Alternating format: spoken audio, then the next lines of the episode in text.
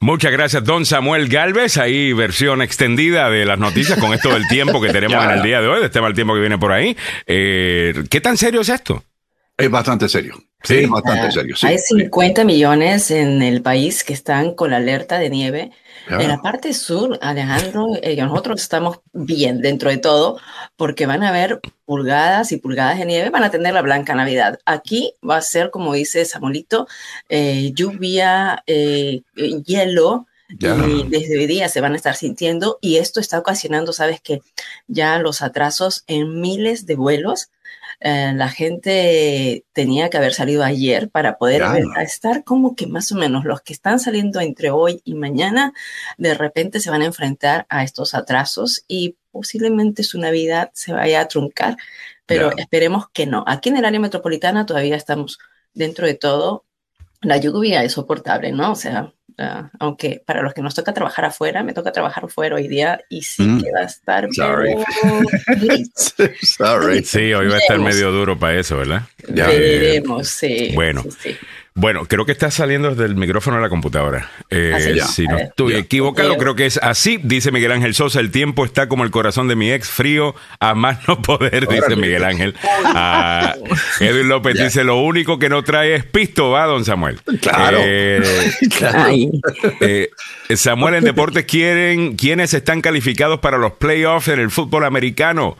Mil gracias, pregunta Miguel Ángel Sosa. Bueno, a lo mejor lo podemos añadir para el reporte de, de, deporte. Yo creo que Miguel Ángel me está ayudando ahí eh, con una sugerencia. Eh, George Núñez dice, muy buenos días, preciosos, bonitos y chulos. Cuidado con la lluvia de Navidad. Quiero no me quiten el top fan. Bueno, siga comentando, George, tú eres uno de los top fans y definitivamente uno de los favoritos de la audiencia también.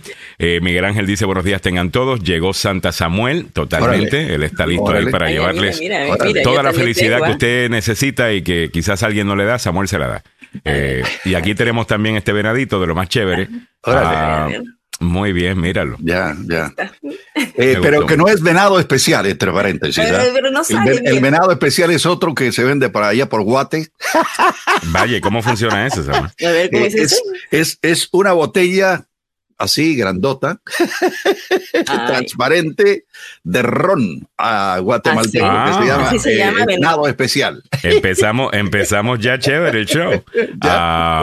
con, con estas Bueno, estamos realmente que a ley de dos días de Nochebuena. Claro. Eh, este es el momento de estar celebrando.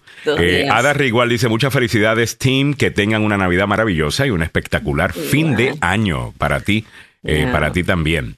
Eh, estamos celebrando Navidad de, bueno, desde hace ratito, ¿no? Pero no hemos hablado suficiente de Navidad porque estamos hablando del Mundial.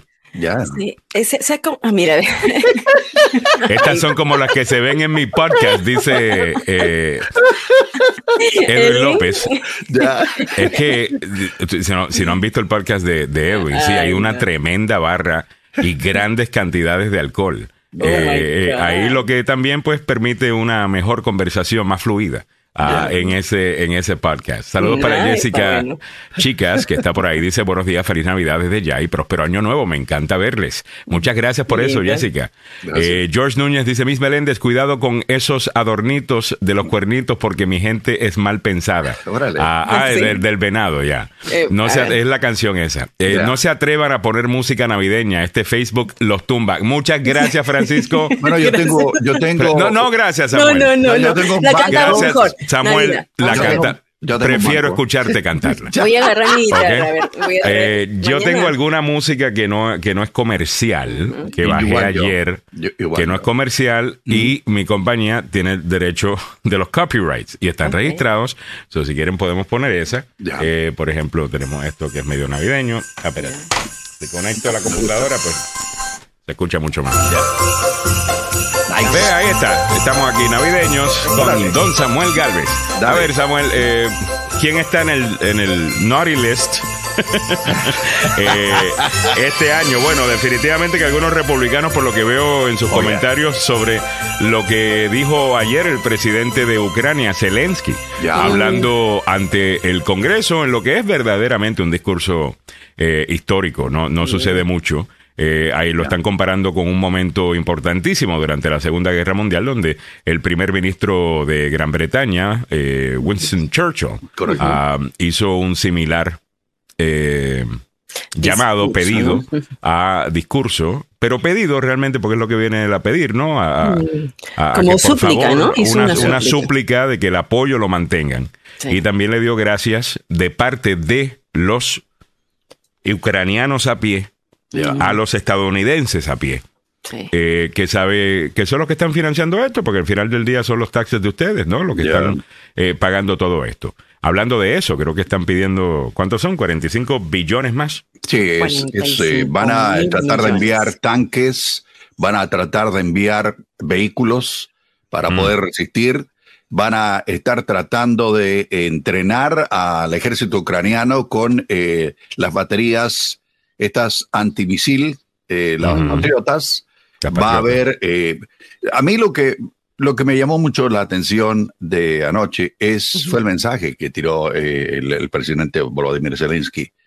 Dice, mientras ustedes van a estar celebrando Navidad, calientitos, sin ningún problema, nosotros vamos a estar tiritando como la canción y eh, vamos a estar aguantando, pero lo que queremos es victoria, victoria, victoria. Me encanta no es la criada bien criada, sino Victoria es eh, aplastar a los invasores de, ese país. Así que... mira. Ya, Llevan más de 300 días una, una eh, invasión que se iba a realizar en seis días, ¿no? En un máximo de una semana, supuestamente Rusia iba a tomar. Eh, sí, en seis días, esto era facilito. Con la guerra de Israel. Ahora, mira, sostener una guerra. Por eso así duró. Eh, un poquito más. Eh, pero bueno, el, eh, al final del día, Zelensky, hay una cosa, escuché a una señora que es ucraniana, ah, que estaba ayer en el show de Anderson Cooper. Y Zelensky tiene un poquito de esto también, en donde pues piden el dinero, pero, pero también como que te regaña un poco. porque no le pueden quitar el apoyo. Y eso sí me cae un poquito pesadito. Eh, eh, ¿Me entiendes? Eso sí me cae un poquito pesadito. Asumo que el target de eso son los republicanos que, que un grupito eh, pequeño, pero que ahí está, ah, que están más con, con Rusia que con Ucrania. Ah, Ronald Reagan debe estar dando vueltas en su tumba, uh. obviamente, pero el, el, punto es que me imagino que va dirigido a ellos, pero algunas veces es como que, hold on estamos financiando toda esta guerra desde hace rato. y no sé. Eh, algunas veces como que no me, no me, no me. Podría sonar como limosnero con carrote, ¿no? Por ese lado, pero también es que es la urgencia. No es, como él dice, no es que estamos pidiendo una ayuda, no es que se trata de una benevolencia, sino que se trata de una situación para evitar una posiblemente una guerra, o sea, para evitar una, situación una, inversión a largo plazo. Global. Dijo. dijo, o sea, no se trata de esto de una de un acto de benevolencia, sino de una inversión. Exacto una inversión. Y eso es un buen punto. Y eso es un buen punto para el presidente Biden hacer.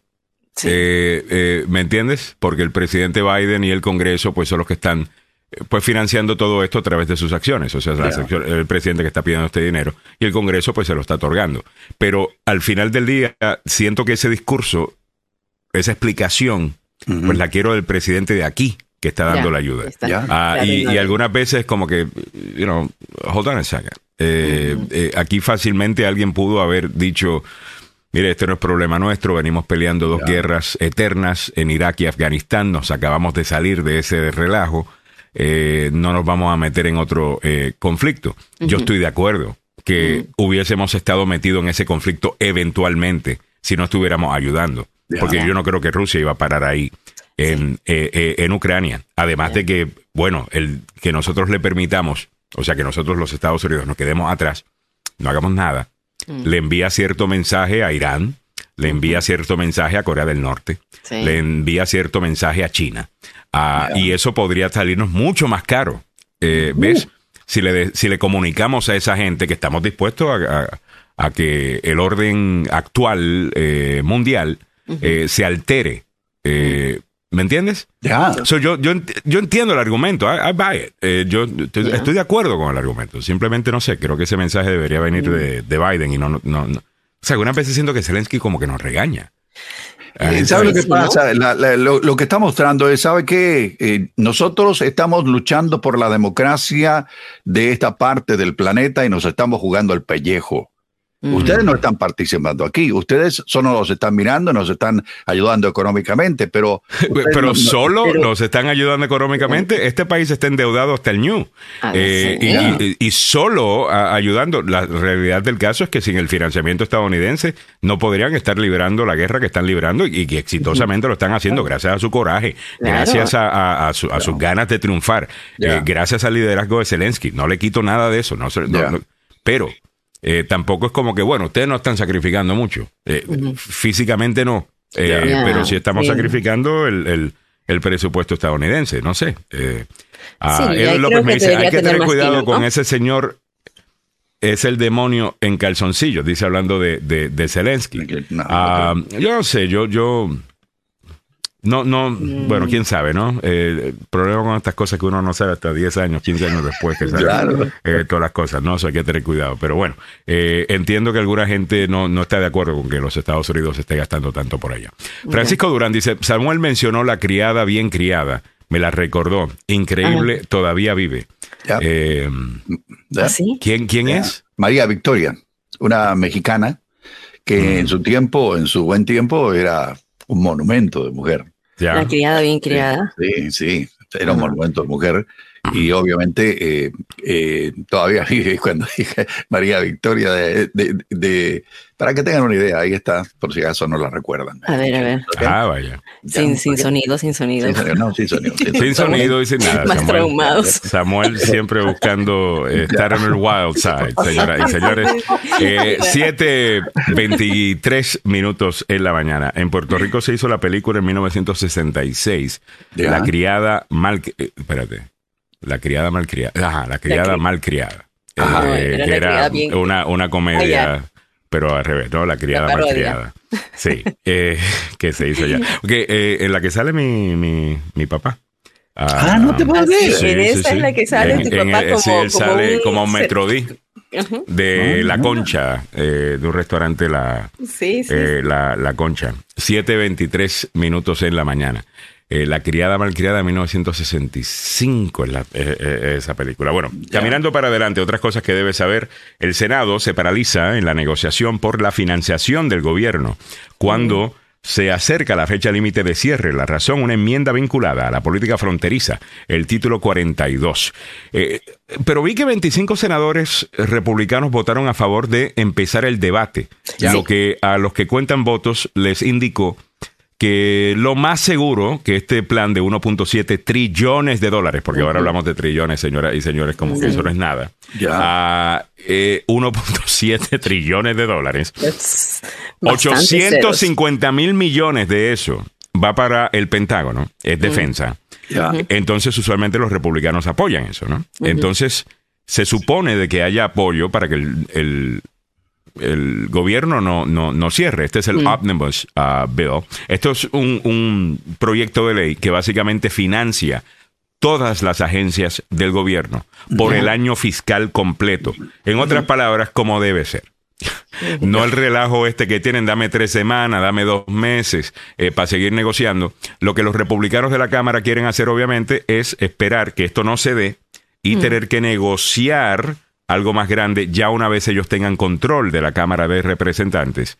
Lo que los demócratas quieren hacer es obviamente salir de esto ya, cuando tienen mayorías todavía en la Cámara y mayorías obviamente eh, en el Senado, porque estamos todavía en el Congreso, ah, que está por terminar. Eh, así que, bueno, veremos a ver si se da. ¿Qué piensan ustedes de esto?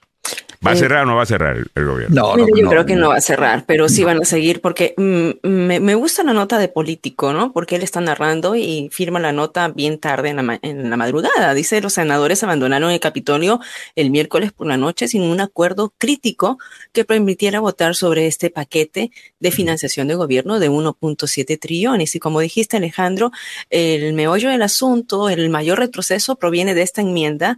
Es una propuesta que ofreció el senador republicano Mike Lee de Utah, que mm. vincula esta financiación de la Oficina de Secretario Ejecutivo del Departamento de Seguridad Nacional, ¿no? Estos fondos de lo que viene a ser de Homeland Security, con la administración de Biden de mantener el título 42.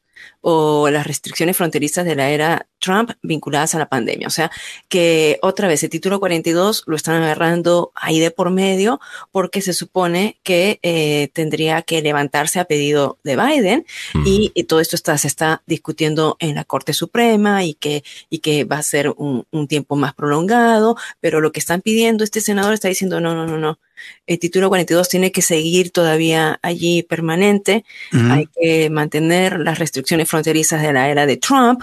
Ah, y, entonces ahí están las discusiones en este momento. Así que si no aprueban un presupuesto de financiación de estas agencias de gobierno hasta el viernes en la noche, hasta el viernes en, a las 12 de la madrugada, entonces nos vamos a una, un cierre de gobierno. Y no es la primera vez que lo hemos tenido. ¿ah? Ya hemos tenido varios cierres de gobierno y eh, lamentablemente desde 1996, con la época de Bill Clinton, desde ese momento no se puede aprobar un presupuesto en la sesión legislativa corriente común. Siempre se tiene que extender y tenemos que estar al borde del cierre del gobierno. Eso es desde, mira, 1996. Gracias a quién, esa es la pregunta. 26 años atrás.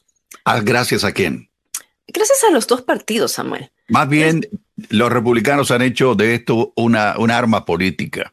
Sí, porque ellos no tienen tanto gasto, ¿no? no, no, pero son mentirosos. Pero son bien mentirosos en eso. no sé si son los que más gastan. Eh, eh, en, mi opinión, no sé si son los que más gastan, pero con Trump gastaron más. Tienes razón. Eh, ahora, Trump no era republicano, o sea, él, él, él, tiene una R al lado de su nombre, pero él no gobernaba como republicano, le importaba muy poco el déficit, y por esas razones que ese hombre fue tan dañido a ese partido. Tienen poquita credibilidad con cualquiera de los temas que era importante, por ejemplo, lo que dice Milagros, es que a ellos les interesaba el, el gasto público, les interesaba eh, e, ese tema. Ya con Trump no pueden argumentar eso. Son muy, muy, muy hipócritas, definitivamente. Eh, aquí nadie quiere gastar menos. Eso that's BS. Eh, eh, eso todo el mundo lo sabe. Ah, le quieren gastar en sus prioridades. Mm. Ellos quieren gastar en sus prioridades. ¿Ves? Pero no es que quieren gastar menos. Quieren gastar menos en las prioridades demócratas y los demócratas quieren gastar menos en las prioridades republicanas. Pero aquí todo el mundo quiere gastar. Mm. En Washington, desde mi punto de vista, no sé. Deja ver, dice por acá Miguel Ángel Sosa. Esto se, hace tan rutinario para el presupuesto que al final aceptan la propuesta y se van tranquilos de vacaciones. Creo que una de las cosas que quieren hacer también es definitivamente con, con, la negociación esta, es hacerlo antes de que venga la tormenta, es hacerlo antes de Navidad. Mm. Eh, la realidad del caso que son 400 y pico de páginas el, presupuesto, lo recibieron a las 2 de la mañana del martes, lo que significa que empezaron a ver martes, miércoles, hasta ahora para, para leerlo y lo están haciendo a propósito. Eh, así para que se vote más rápido. Eh, great morning, dice José de Argueta. Let's start the S show.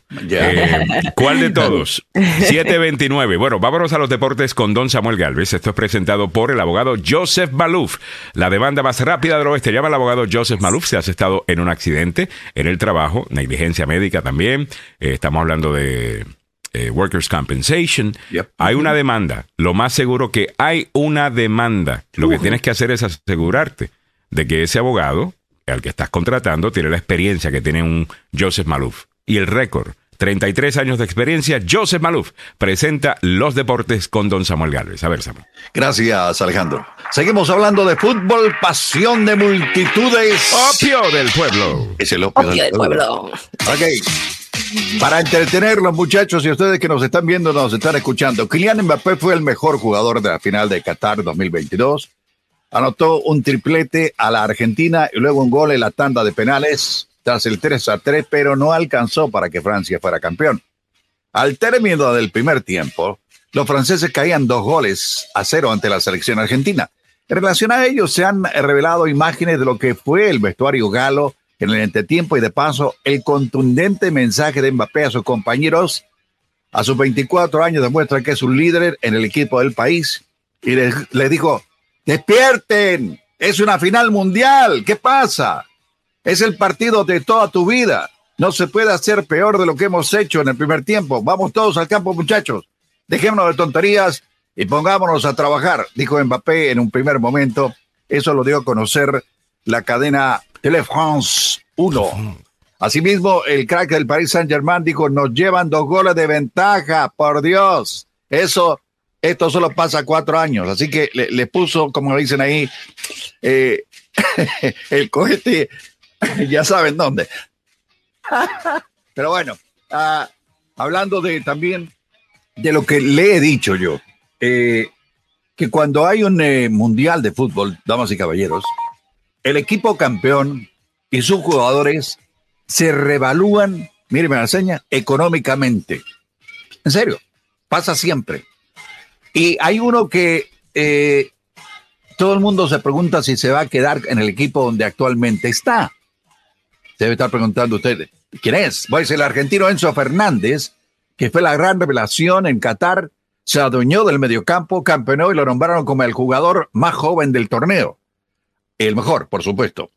Ahora, Enzo Fernández está en la mira de los grandes clubes y les están echando el ojo. Imagínense usted, al Enzo lo quiere, para que tengan una idea, el Liverpool. Lo quiere también el Real Madrid.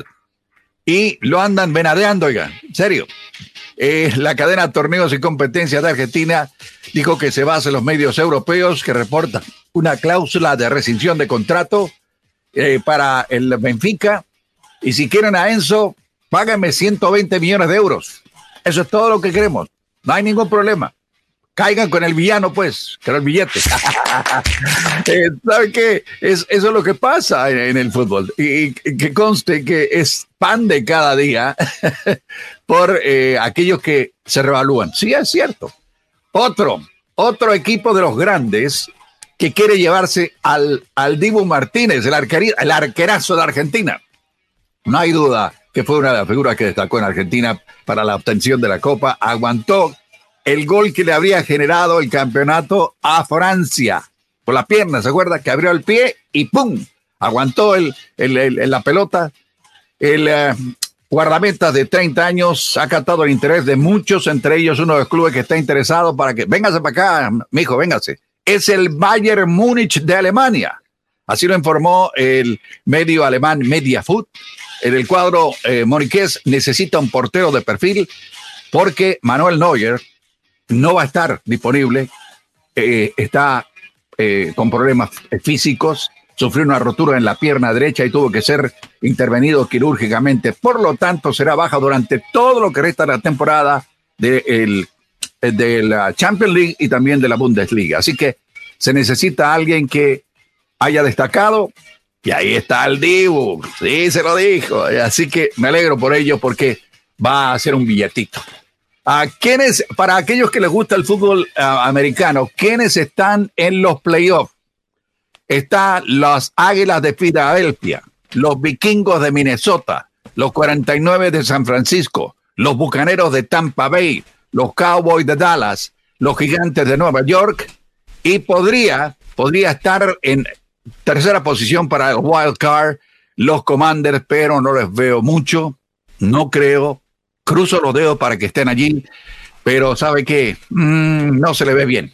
Lo que van en busca de son las, eh, los halcones marinos de Seattle, los leones de Detroit, los empacadores de Green Bay, las panteras de Carolina, los santos de Nueva Orleans y los halcones de Atlanta. Ellos son los que, los que están a la búsqueda de.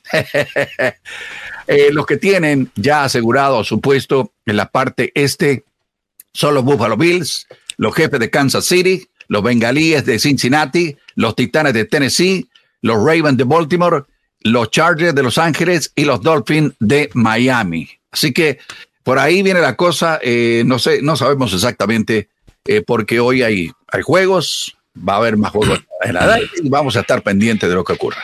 Lo que también estamos pendientes eh, para ustedes es lo que hay en las carreteras a esta hora de la mañana. ¿Sabe qué? Hay actividad policial en, el, la New York Avenue, en el noroeste de Washington, a la altura de la avenida Florida. No sabemos qué hay ahí, pero hay actividad. También eh, me, da, me da cosa. En la 95 rumbo sur, la rampa que va a la 495, hay un accidente reportado. Eh, aquí va un mensaje. ¿Usted cerró las llaves del agua en su casa? La que tiene para regar el patio, o regar el frente, o usted, usted cerró esa llave, la cerró desde dentro de su casa y lo que quedaba entre esa, ese sector de la cañería principal hacia afuera, la drenó. Mire, si no lo adrena y baja la temperatura como va a estar en las próximas 48, 72 horas, eso se puede reventar mano. Por favor, échele un vistazo. Eh, eh, a propósito, hay una rotura de una cañería de agua en la 355 a la altura de la Strathmore Avenue. Así que la atención. Interestatal 66, después le da 245. También hay otro accidente. Hay otro accidente reportado en la 395 en el Southwest Freeway, viajando hacia el oeste de la rampa que va a la avenida Main. Así están las condiciones de las carreteras en la zona metropolitana y le recordamos que este informe llega a ustedes por una cortesía del abogado Joseph Malouf, la demanda más rápida del oeste. Lo decimos en tono de broma, pero ¿sabe qué? En eh, épocas como a esta, me toca hablar con el abogado Joseph Malouf para decirles a ustedes, por Dios, si cae nieve, si cae hielo, bájele, bájele el, la velocidad a su vehículo, bájele el acelerador, porque si no, va a meterse en un lío y va a dejar a personas que son inocentes arruinándole su carro, muchos de ellos terminando en el hospital, muchos de ellos sin carro. Eh, no sé si Alejandro ya mandó a reparar el suyo después de que un animal le pegó por atrás.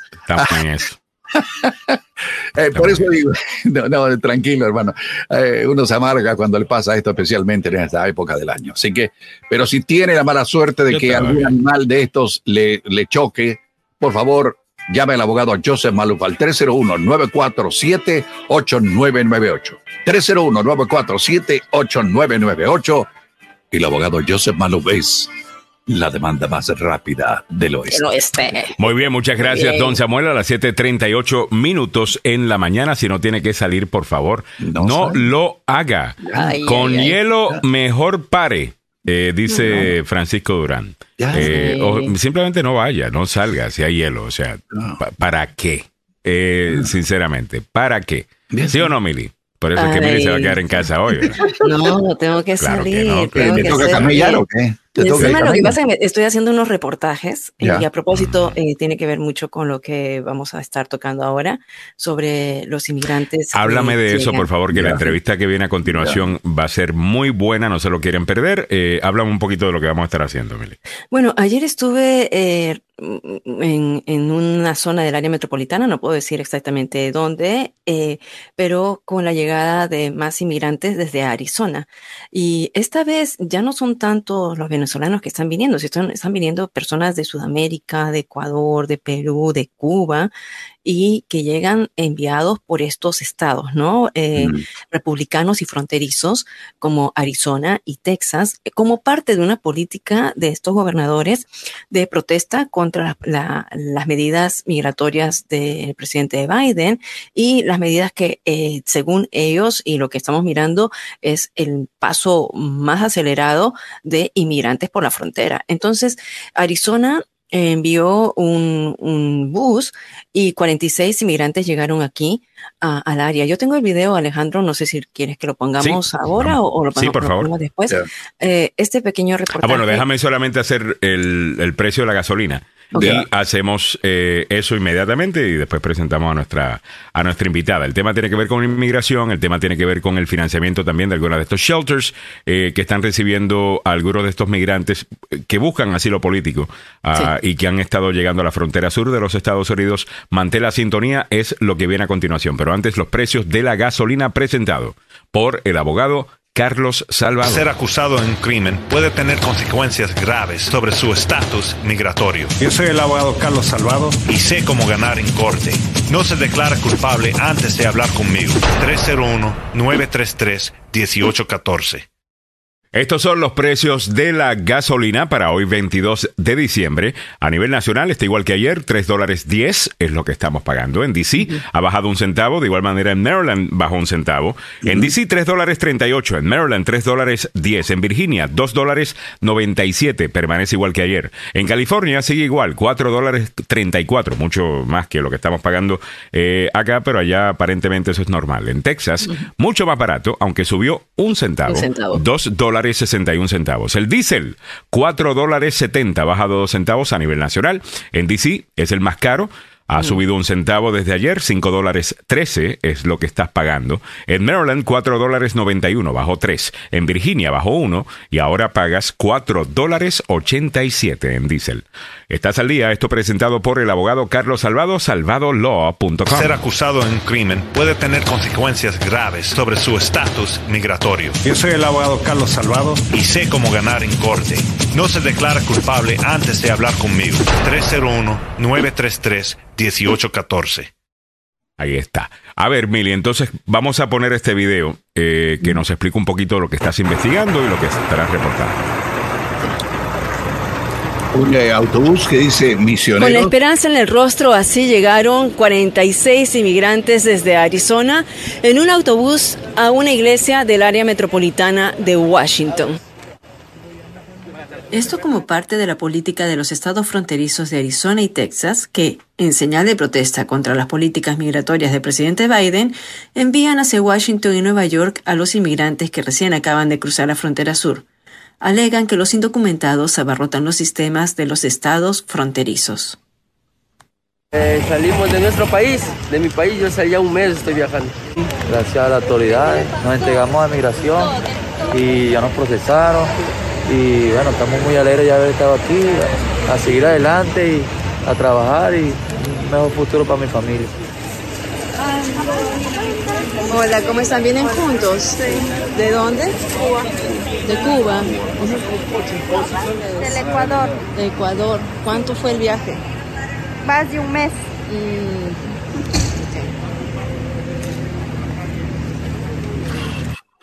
Válme Dios. Es en este autobús donde llegaron el miércoles 21 de diciembre las familias, la mayoría de ellos con niños pequeños. Muchos se quedaron en Washington, pero otros prefirieron ir a otros estados. ¿Para dónde se van? Para New Tatiana Lobarde es la directora de SAMU, la organización privada que coordina la llegada de los inmigrantes y dónde alojarlos a través de diferentes albergues en el área metropolitana de Washington, así como enviarlos a su destino final. Pues SAMU comenzó a responder desde la primera llegada de los buses a finales de abril, de manera voluntaria y a manera oficial, ya como aliado estratégico del distrito de Montgomery County y de FIMA desde mediados de junio. Nosotros trabajamos con un presupuesto de FIMA bajo el proyecto, bajo el programa que se llama EFSP, es de asistencia de emergencia. Entonces todo el personal que trabaja con nosotros es personal profesional. Eh, tenemos un staff de 36 personas y complementamos con voluntarios. Este presupuesto que tenemos también nos ayuda a pagar eh, viajes de las personas hasta su destino final, comida y necesidades básicas. Para estos inmigrantes se cierra un capítulo de sus vidas y se abre otro con mayor esperanza. En Washington, D.C., Milagros Meléndez, El Tiempo Latino.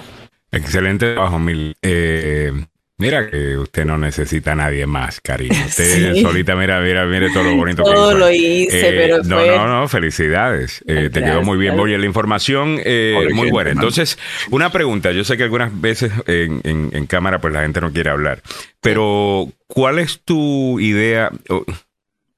¿Cuál es la razón primordial, según las anécdotas que escuchaste ayer hablando con ellos? Que los trajo acá a los Estados Unidos? ¿Son eh, eh, verdaderamente están buscando asilo político o básicamente están buscando el asilo económico, más bien, ¿no? Que es la, la- Sí. las eh, oportunidades acá en los Estados Unidos, que es básicamente la historia de la inmigración. este Así país, es. ¿no? Eh, y como ves tú, ya, eh, y la directora de SAMU nos va a decir, al principio cuando llegaron los buses en abril, eh, al principio era como que, oh sí, eh, les están haciendo un favor, vamos a cogerlos. Habían organizaciones como Carece, como Casa, que estaban ahí recibiéndolos, pero Caridades Católicas los estaba eh, ubicando en albergues y los enviaba a sus destinos finales, que eran Miami, a Nueva York y New Jersey. Esos eran sus destinos finales.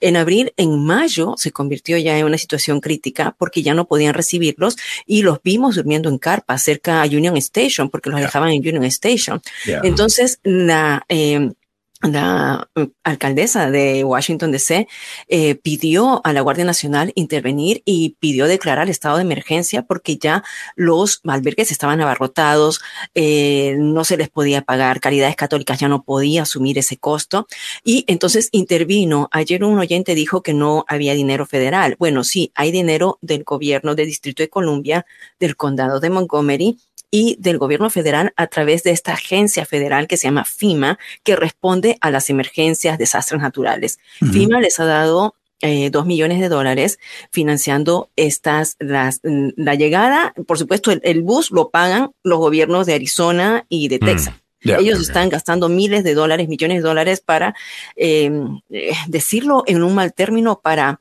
eh, Mm, llevarlos para, para no tener los inmigrantes acá y traerlos a las ciudades liberales. Los, Ellos le llaman las ciudades liberales o los estados liberales para que ellos asuman todos los gastos. Y entonces esto es lo que está pasando. Ah, yo, yo entrevistaba ayer a las familias y como te digo, muchas es por el aspecto económico que están viniendo, pero hay otras, por ejemplo, que también tienen que ver con el aspecto económico, como en Venezuela que si tú tienes una compañía, si tú tienes un, una, una tienda, tienes un negocio, está ocurriendo como ocurría durante la época de las maras en El Salvador, que les piden cupo. Y entonces, si no mm. cumples con el cupo, las rentas. A, las rentas, a esta señora, el esposo, eh, eh, pues, al esposo le dispararon en la pierna. Entonces mm. tuvieron que estar huyendo y así es como vienen y cruzan ese, ese, esa selva del Derién, que es terrible, me dice ella, que estuvo nueve días con sus dos niños. Y lo que está pasando es que están viniendo ahora familias son familias completas que llegan y como pudieron ver ustedes en ese reporte, ya ha cambiado la demografía de los que, los que están arribando hacia acá. Y también ya llegan para reunirse con sus familiares. Entonces, eh, es una cuestión que, que, vamos a analizar. Le estoy mirando porque es que no se ha conectado. Déjame ver eh, qué ha pasado con, con, la directora. Dice, no creo, uh, eh, está... me está mandando un mensaje, me dice Milagros, lo siento, no creo que llegue a la conversación, estoy corriendo entre bus y bus apoyando al Kiko que pasó eh, esta situación. Mira lo que hacen, que los buses, ellos no saben en qué momento van a llegar, porque es como una cuestión así de, uno, para protección, pero por otro lado es que los gobiernos, ¿no? De Arizona y de Texas les dicen, van a dejarlos en tal sitio y los dejan en una estación. La vez pasada los dejaron en el observatorio frente a la casa de, las, de la señora Kamala Harris, de la vicepresidenta. Sí, están, están anotando puntos políticos con la base de ellos. utilizando a eh, gente, horrible. Utilizan a la gente y yo, yo entrevistando a la gente me dice, es horrible. O sea, que nos tratan como que si fuéramos objetos. Nos dicen, ¿sabes qué? No los queremos aquí, entonces los vamos a llevar a otro sitio, ¿no? O los van a mandar a otro sitio. Pero, ah, eh, eh, y entonces las Eso sí, están entrando mucho más, eh, con, con mayor facilidad y con muy, mil veces mejores beneficios que mucha gente que ha entrado aquí en el país antes sin, sin que los transporten, sin que, haya necesariamente organizaciones pues recibiendo dinero eh, de parte del gobierno federal para ayudar a, cuidar de estos migrantes, eh, que es lo que está sucediendo. Eh, si eso se canaliza a través del gobierno local, o sea, a, través del gobierno de, un condado, sigue viniendo del gobierno federal ese, ese dinero y, aparentemente son los fondos de FEMA. ¿No? Bueno, la pregunta con esto es si esto pues está sirviendo como imán también, porque obviamente estamos viendo un incremento en la frontera. Sí. Ah, y pues me están diciendo que es porque la gente sabe que el título 42 eh, ya va a expirar y, el resto. A lo mejor alguna gente sabe eso. A lo mejor los coyotes están diciendo eso. Eh, pero me puedo imaginar eh, que el hecho de que hay autobuses y ayuda y un lugar donde quedarte, ah, incluyendo hoteles en, en, en algunas ciudades, me imagino que eso también lo están utilizando los coyotes para vender la idea de este es el momento de venirte. Ah. Claro, porque si tú escuchas a uno de los entrevistados que no saben de la política, dicen, oh, bueno, estamos aquí gracias a las autoridades, yo me entregué en inmigración y ya todo salió bien.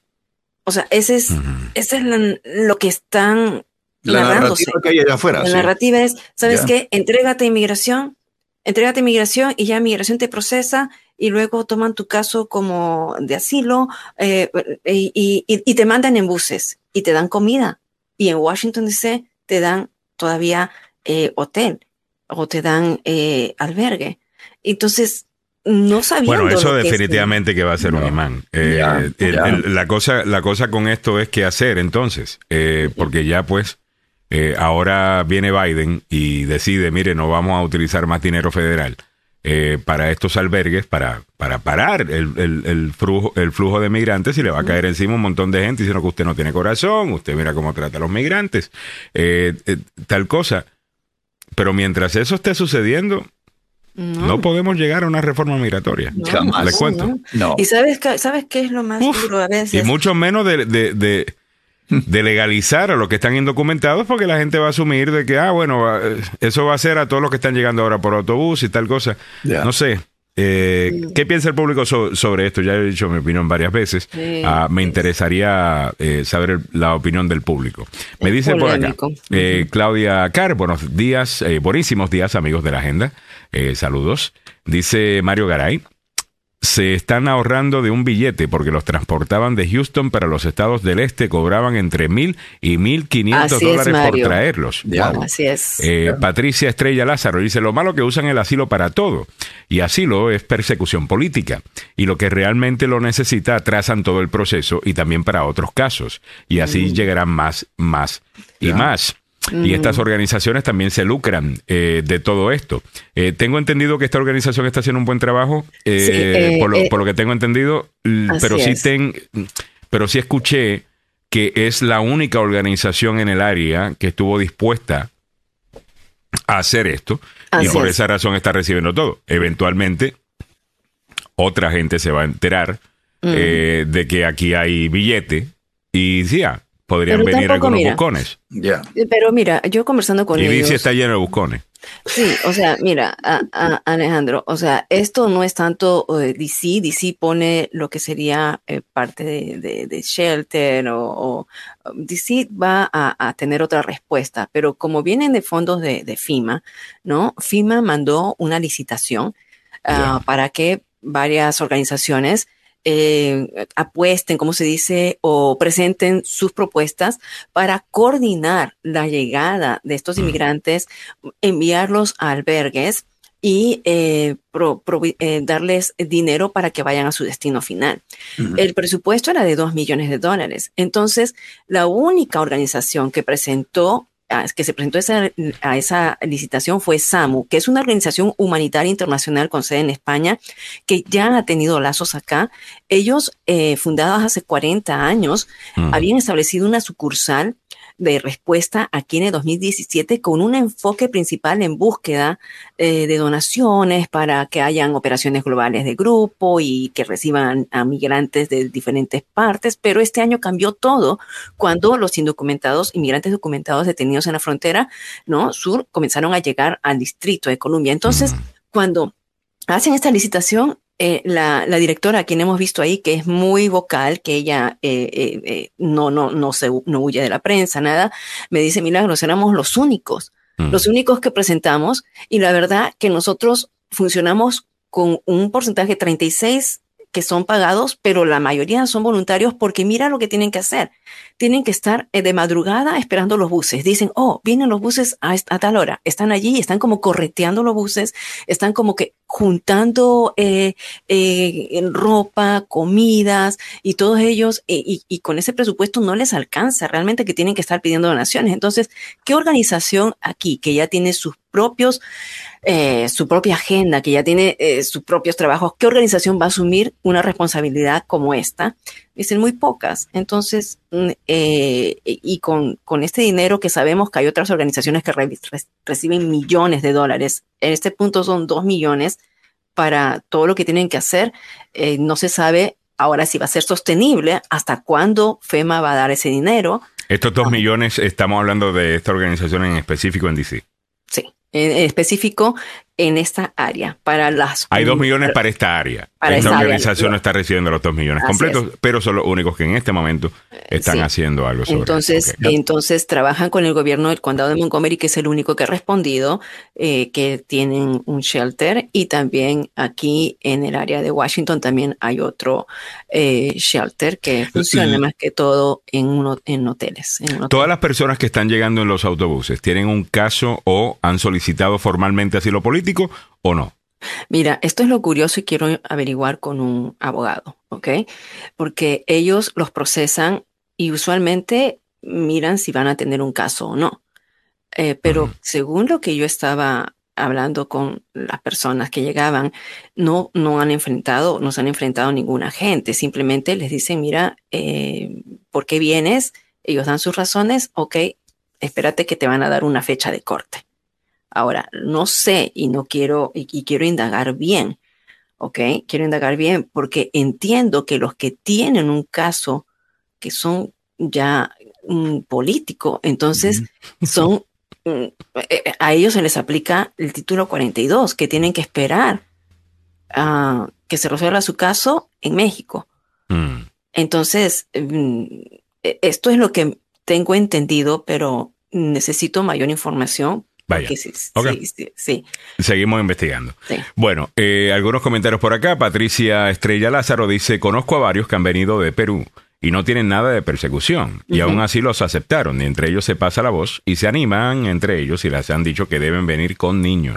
Ah, me recuerdo, eso fue lo que causó también el incremento de niños no acompañados también eh, en 2014, ¿no? Que estaban dejándolo entrar supuestamente y después dijeron, bueno, si vienes con un niño, no te separan. Y ahí es donde vino Trump a, separar familias y, eh, y, tal cosa. Isaac Villa dice que no se escuche el señor eh, Ruby, que hay billete en DC, se vendrá del Salvador rápido, dice Isaac Villa. Ah, hablando de, de, Ruby, que la están investigando no por eh, malversación, de fondos con su organización sin fines de lucro, que también es que es bien difícil estos temas, porque mira, eh, esta organización, que quede claro y quiero establecer y que quede bien claro, que no tenemos ningún tipo de data uh, que dice que esta organización no está haciendo las cosas bien, es más, todo lo contrario, que están mm. haciendo las cosas muy bien. Pero, pero, al final del día, si hay billete, van eso, eso atrae eh, a, cierta, a, cierta gente. Mm. Y no sé, van a tener que tener cuidado con eso, porque por más que estás haciendo el bien con, con, estos migrantes y en un mundo ideal esto es lo que deberíamos hacer, obviamente, ¿no? Eh, ayudar a esa persona necesitada que no tiene. Hay unas consecuencias y es un incremento en las personas que van a tratar de hacer ese cruce. Mm. Eso también tiene otras cosas que hay que analizar. ¿Cuánta gente se está arriesgando a hacer el, el viaje? ¿Cuántos no están llegando? ¿Cuántos están muriendo? ¿Cuántos están, ¿Cuántas están siendo violadas? ¿Cuántas están siendo robadas para hacer, eh, you know, en, trata humana? Mm. Eh, eh, esa man... Se bueno, pues funciona para todo. El imán funciona para todo esto. Ya. no, no solamente para los que llegan, muy bien por los que llegan. Pero no sé, no, creo que todo esto sirve como un imán. Y, Así es, y al final del día también creo que nos separa de una reforma migratoria, tristemente. Porque lamentablemente, no es que lamentablemente, sino que las personas que cuando viven en nuestros países no entienden las políticas. Si uno mismo no entiende la política migratoria acá, ellos lo único que entienden, mira, tú te entregas a inmigración, si tienes hijos, te entregas a inmigración, te pasan los papeles y luego, ¿sabes qué? El de Texas o el de Arizona te monta en un autobús y te, te, mandan, ¿no? Te mandan hasta Washington o te mandan hasta Nueva York. Hay mucha gente Les ha salido el tiro por la culata, porque se supone que esto fuera para que la gente no viniera. Y lo único que han logrado es tener una, una, increíble campaña publicitaria de 20 para los Estados Unidos que te damos autobús. ¿Tú te recuerdas del venezolano aquel que me ha dicho que... ¿Cómo fue? No, a mí me dijeron que me iban a llevar en avión, en un avión, y no me llevaron en avión, me pusieron un autobús eh, eh, y no sé, todo eso creo que es publicidad también. Eh, para, que para los coyotes. O sea, yo creo que esto es tremendo negocio para los coyotes. Te traen hasta la frontera. Redondo. Mira, yo creo que los republicanos están detrás de todo esto porque están sirviendo de imanes. O sea, son los propios gobiernos allá en la frontera que se ven, por supuesto, abarrotados y sus sistemas están abarrotados, pero sí lo que están provocando es que más gente venga, que más gente diga, mira, sí, te van a ayudar. Y es verdad entrevisté a una familia que me dijo que los montaron en un avión. O sea, vinieron ellos los cuatro en avión desde Texas. Ya, yo no creo que esto es una buena política. Eh, yo no, no, no veo, o sea, yo entiendo la necesidad que puedan tener estas personas, no estoy queriendo ser eh, eh, frío, ese no es el análisis. Yo soy el primero que, si estoy allí, lo más seguro que le, ayudaría mientras al mismo tiempo te digo esto. Pero, eh, ah, eh, yéndonos un poquito hacia atrás, viendo todo el, bosque, eh, viendo todo el panorama, incluyendo la, la, reforma y la gente que lleva aquí 20, 25 años esperando una reforma. No sé si esto nos ayuda. Mm. Esta es la... la en un mundo ideal contra que vengan todos, sinceramente. Es que yo creo que es una estrategia republicana. Yo creo que le está diciendo, mira, ¿sabes qué? Vamos a hacer esto diciendo que eh, vamos a protestar, pero vamos a traer a más gente, vamos a crear una crisis en la frontera y creamos la crisis y le echamos la culpa a Biden, a los demócratas. Mientras tanto, invertimos miles de dólares porque están invirtiendo miles y millones de dólares en enviar a la gente. Son ya eh, desde abril, cada semana envían entre tres y cinco autobuses. No se sabe dónde, eh, a dónde llegan. Entonces, están así como que, por eso no se puede hacer mucho reportaje. Y yo, la verdad, que tuve Mm, digo, siempre el Señor me, me, ilumina ahí que hasta me hicieron, hasta pude subir al bus. Algo que, que, un periodista no puede hacer. O sea, si yo voy con un camarógrafo así mm, de verdad, en el sentido con todas sus cámaras, con todas las luces, yo me metí con mi cámara chiquita y todo, me dejaron entrar, me entré hasta el albergue, no se podía hacer tomas ahí. Entonces, tener de primera mano, poder entrevistar de primera mano a las personas que no las dejan hablar. En este momento, cuando llaman a los albergues, les dicen no pueden hablar, no hablen con la prensa, esa es una condición que ellos tienen en este momento. Entonces, eh, mirar un poco de primera mano y, y, yo lo que mi análisis es, bueno, Abbott, ¿no? El gobernador Abbott de Texas está provocando todo esto. Eh, invirtiendo. Él está invirtiendo. Y de Santos también en Florida, que estaba mandando gente también. Están invirtiendo, están invirtiendo dinero. vamos a tomarlo, vamos a tomarlo para la siguiente hora, me parece muy buen tema. Hay otras cosas que vamos a estar discutiendo para la gente que vive en Arlington, Virginia. Les cuento que están una vez más en las mejores ciudades y más alegres de los Estados Unidos. Eh, lo que hace la buena plata, ¿no? Porque para vivir ahí hay que tener plata, porque eso es más caro que el niño. Eh, en Arlington, Virginia. pero no, y también hay muchos servicios. Te vamos a decir porque eh, está en la lista. En la siguiente hora, además, Comité de la Cámara de Representantes vota a favor de publicar las declaraciones de impuestos. Eh, no, perdón, eso es de ayer. eso, es de ayer, disculpen, ese no es. Eh, en medio de la tripledemia, perdón. ¿Qué hacer ante escasez de medicamentos para niños? Milagros Meléndez detalla en Salud al Día. Y esta noticia me pareció interesante, me hierve la sangre un poco. y Donald Trump Jr., eh, siempre sabe cómo llegar en el momento correcto y meter la pata, pero mire, hasta adentro. Y esto tiene que ver con el PPP. Ya. Y tiene que ver con Zelensky. PPP, digamos, PPP, digamos, porque PPP parece otra cosa. Ya. Cierto. Eh, el PPP y Zelensky. Zelensky, ayer, como ustedes saben, estaba pidiendo más dinero para defenderse de la agresión rusa. Donald Trump Jr viene a decir que este es un welfare queen pidiendo 45 mil millones de dólares a los Estados Unidos. El término welfare queen empezó en los años 60, cuando empiezan estos programas de ayuda gubernamental y había gente pues que no trabajaba y vivía del gobierno y básicamente iban a pedir su cheque. Esa gente se le llamaba despectivamente welfare queens, o sea, reinas del welfare, del mantengo. Bueno, él viene a decirle y llamarle de esa manera. Este tipo, Donald Trump Jr., un tipo que nació en, en, riqueza, que jamás ha tenido que hacer absolutamente nada, porque papi siempre resuelve. Cuchara de eh, plátano. Eh, con, cuchara de plátano hace este. Y viene y dice esto, al mismo tiempo que sabemos, y aquí voy con lo del PPP, o lo de PPP, el abuso que hubo con esos préstamos del Personal Protection uh, Program. Uh, ¿Era Personal Protection Program? Era el programa de protección de cheques de pago. De cheques de pago. Uh, Payment Protection Program era. Uh, bueno, al final del día tú pedías un dinero que para pagar a tus empleados. Ese dinero no tenías que devolverlo si cumplías con ciertos requisitos. Y ahí pidió billete un montón de gente que incluso no necesitaba en ese momento porque sus negocios estaban bien. Y como el punto era inyectar la economía, que estaba horrible, con billete. Esto es bajo Trump, by the way. Ah, no quieren hablar de esa inflación. E, eso que puede haber causado inflación, esa parte no, ¿verdad? Eh, bueno, todo ese billete que estaban inyectando a la economía con esto era precisamente para eso, para rescatar la economía. Pero hubo abuso como siempre hay. Y tenemos ahora algunos de los regalos más exorbitantes que se hicieron algunas personas con estos cheques, estos préstamos perdonables que recibieron del PPP program. a Lamborghini, Samuel. mira Rolex, esto, Rolex personalizados. Lo vamos a estar comentando la siguiente hora. Eh, ya, mismo, ya mismo lo mostramos. Eh, y yo quisiera simplemente decir que eso es ser también un welfare queen. Eh, y la realidad del caso es que hay muchas compañías estadounidenses que son unas vividoras del gobierno. Oh, eh, y unos vividores del gobierno, igualito con aquel que llega a un Cadillac a cobrar, qué sé yo, food stamps o lo que sea. estos son iguales. Tienen millones y millones y millones de dólares que están haciendo, pero siempre están pidiéndole plata al, gobierno eh, federal. Those are welfare queens as well. Y deberíamos hablar un poquito sobre, sobre, sobre eso. Son las 8.06. Pasemos con don Samuel, que ya está listo con la información a esta hora de la mañana. En breve regresamos con eso, salud del día y mucho más en esta próxima hora de la agenda.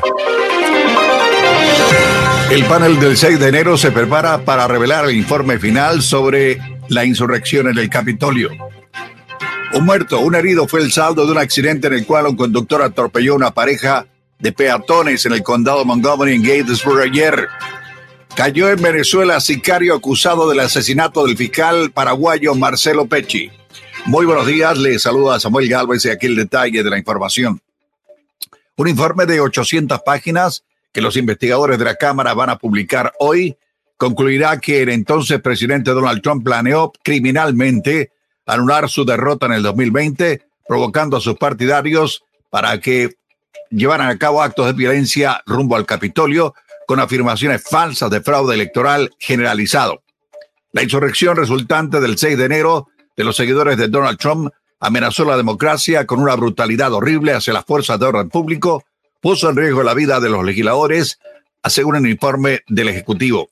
La causa central del 6 de enero fue un individuo, el expresidente Donald Trump, a quienes muchos otros siguieron.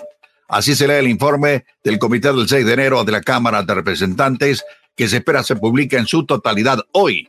Ninguno de los eventos del 6 de enero hubiera sucedido sin que este señor hubiera estado al tanto de lo que estaba ocurriendo.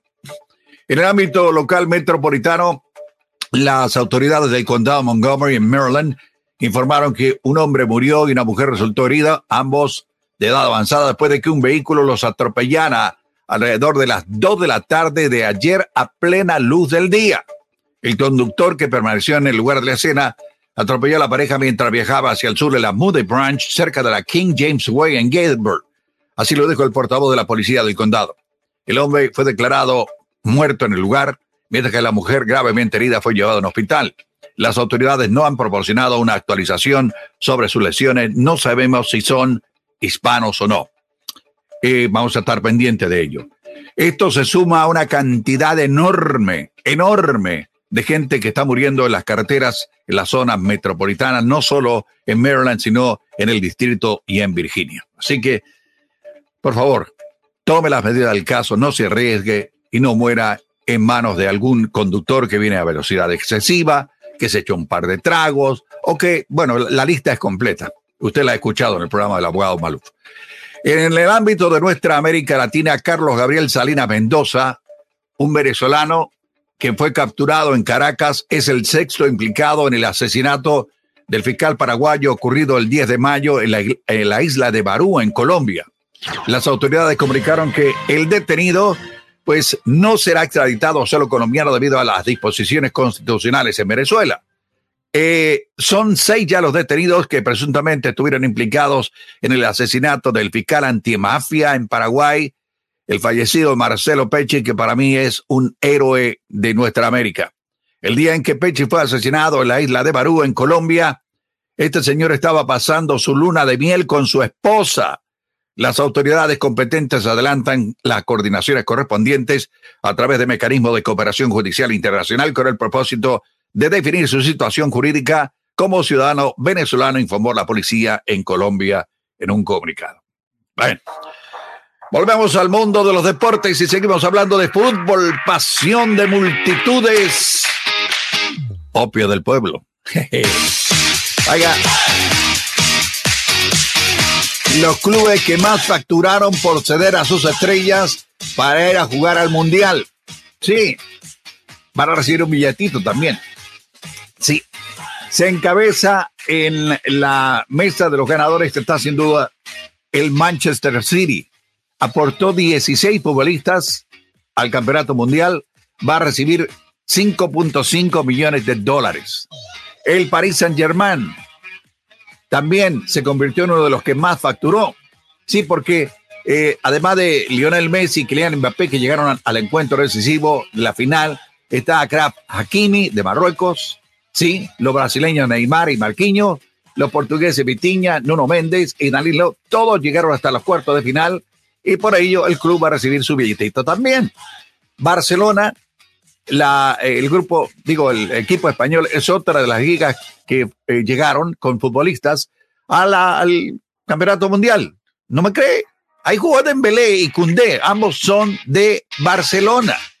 Después eh, hay 12 futbolistas que llegaron a la final. Eh, aparece el Atlético de Madrid, que también se dio algunos jugadores. Así que ellos van a ser, como dicen ahí, el billete extra y adicional porque obviamente aportaron. Y lo otro más importante también es que ya a partir de ahora comienza el fútbol europeo en toda su plenitud. Así que prepárese porque usted va a ver en las cadenas nacionales aquí en los Estados Unidos encuentros de la Liga Italiana, el calcio, la Liga Francesa, el fútbol inglés, la NBC ya tiene un contrato. O sea, todo esto que ocurrió previo al Mundial y durante el Mundial ha, bueno, ha dejado un sabor de nos falta más, queremos más fútbol, especialmente la gente joven y los muchachos que están recién entrando a practicar el eh, deporte más popular en el planeta. Hay que decirlo. ¿Cómo están las carreteras en la zona metropolitana? Se ríe, pero es cierto. Eh, a esta hora de la mañana hay un accidente reportado la Richie Highway, viajando sur de la rampa que va rumbo al este hacia la 50. Continúan los problemas en la Rockville Pike, en la 355, viajando sur a la altura de Strathmore Avenue. Ahí se rompió una cañería de agua. También hay escombros tirados por el camino en la 286 en Fairfax County Parkway, rumbo norte a la altura de Sidon Stricker Road y la Gambriel Road. Maneje con cuidado. También hay retrasos en la 95, en la rampa que va hacia el Belway. Se produjo un accidente temprano en la mañana. ¿Cómo está el tiempo para la zona metropolitana, damas y caballeros? Uh, ¿sabe qué? A 37 grados son los que tenemos en estos momentos en el centro de Washington, que corresponden a 3 grados centígrados. Está lloviendo en la ciudad. Sí. Hay advertencia de inundaciones para el área de entre las 11 a la 1, perdón, entre las 11 de la mañana de hoy hasta la 1 de la tarde de mañana viernes. Así que esto va a estar también complicado. ¿Cómo va a estar el fin de semana? El día de hoy va a haber lluvia, olvídese eso. En algunos sectores va a haber también lluvia congelada, hielo y nieve. Allá en Hagerstown creo que está cayendo hielo y nieve. Para el día de hoy, lluvia en un 100%. Para eh, el día de mañana, va a haber más lluvia durante la mañana. Hay 88% de posibilidades. Y el sábado y el domingo y el resto de los días llega una ola de frío intensa.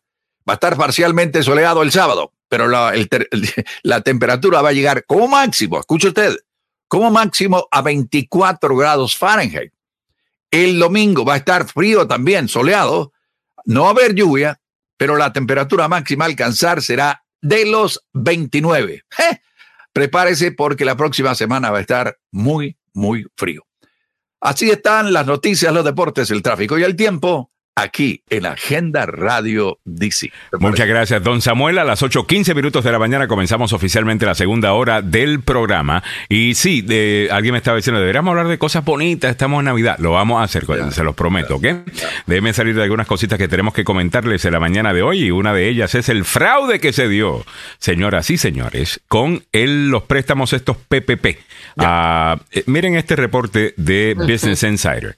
Ah, que dice que un hombre de Florida, este lo habíamos comentado ah, cuando sucedió, que recibió 3.9 millones de dólares en préstamos PPP eh, para comprarse un Lamborghini y se va de compras a Saks Fifth Avenue y no necesariamente al de los... Eh, eh, ¿cómo se llama? Este, los, los, los outlets, uh, que las cosas están un poquito más baratas. El Saks Fifth Avenue, el, el, de verdad, eh, ¿no? Donde ahí hasta cualquier jean te puede con, you know, costar 200, 300 dólares. Un hombre de Texas eh, fue convicto por hmm. recibir 17.3 millones en préstamos PPP y utilizar los fondos para comprarse múltiples casas y un carro deportivo aparentemente un Porsche. 12 eh, fueron convictos en obtener 12 millones de dólares de estos préstamos hmm. eh, para comprarse Range Rovers, Mercedes-Benz, uh, joyería. Eh, sinvergüenzas. Sinvergüenzadas. Uh, ocho miembros eh, fueron también eh, procesados, convictos por utilizar 18 millones de dólares en estos préstamos para comprar casas millonarias, eh, carteras carísimas, cripto, y hasta una Harley Davidson. Ah, mira, todo esto para ayudar con COVID, ¿no? una, un reality TV star, un, de, de, estos shows de reality, ¿no? De Love and Hip Hop recibió 2 millones en préstamos PPP. Eh, para operar lo que le llaman un Ponzi scheme o una, una, estafa. Eh, una, estafa. de estas de pirámide. Eh, pagó su child support aparentemente con esto también y compró un Rolex y hizo un lease de un Rolls Royce. El billete, mira, fluyendo. ese, me otro. ese me gusta. Mira este, este es un dueño de una pizzería acusado de comprar una granja de alpacas eh, con sus 660 mil dólares que recibió de, del fraud Linda la alpaca. Feo el comportamiento del fraude del, del fraudster eh, este.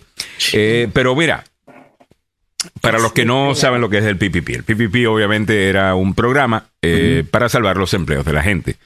muchos, muchas empresas no estaban generando, no querías despedir a las personas. El punto era que el nivel de desempleo no subiera tanto. Esto era, como siempre, Trump buscando tener el mejor titular del mundo.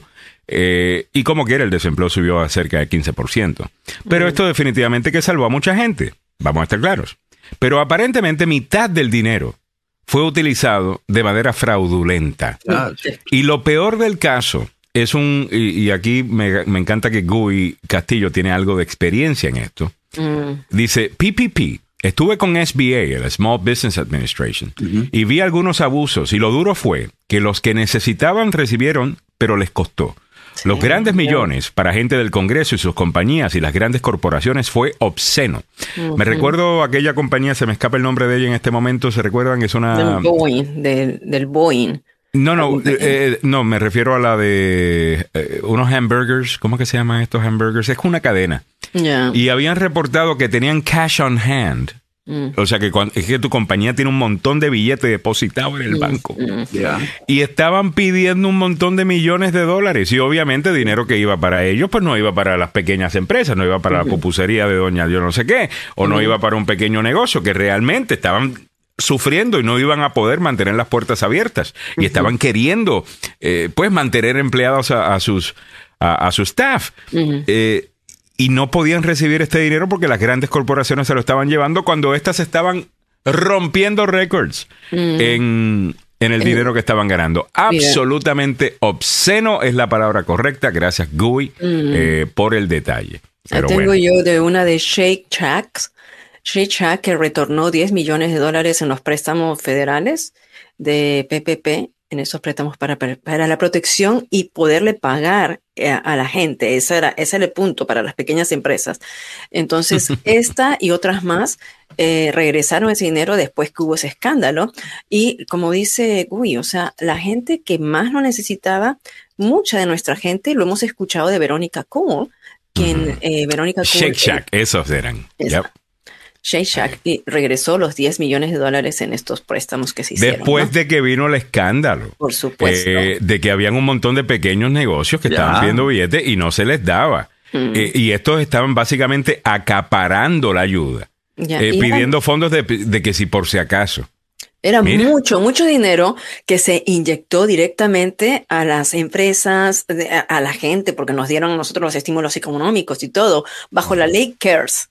¿No? ¿Se recuerdan ustedes? La ley CARES proporcionó 3 trillones de dólares 3 trillones de dólares en marzo de 2020. ¿Quién estaba en marzo de 2020? Hmm. Estaba gobernando en marzo de 2020, ¿no? Ahí Donald Trump.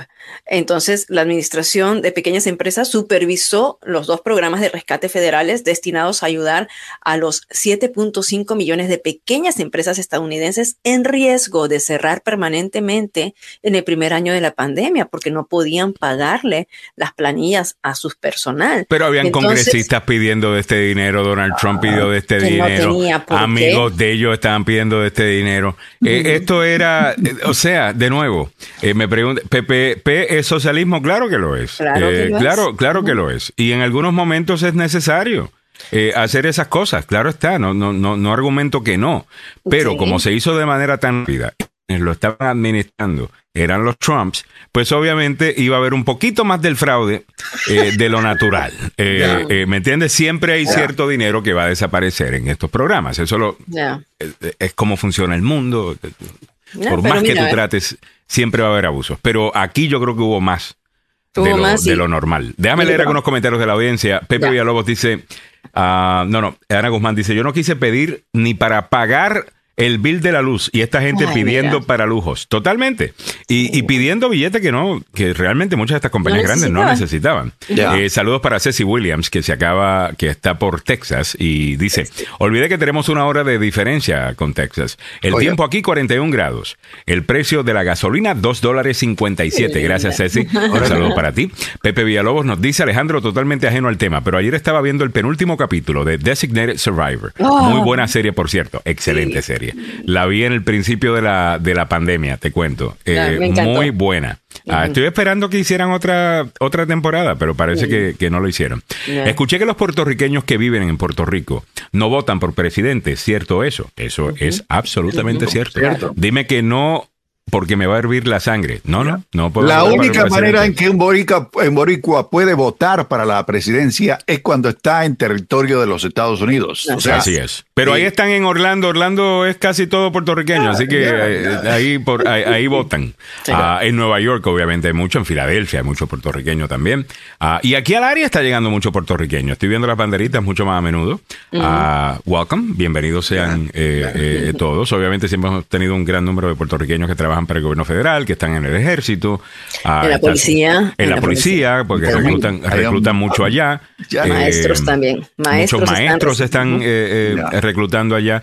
Y bueno, pues para esas plazas como que reclutan para acá, para, para en Puerto Rico, en Washington, D.C. En Orlando tú vas a ver un montón de anuncios en Puerto Rico de vente a trabajar para Disney, vente para trabajar para Universal Studios, vénganse, aquí está todo bonito, chulo y bello. Órale, vénganse.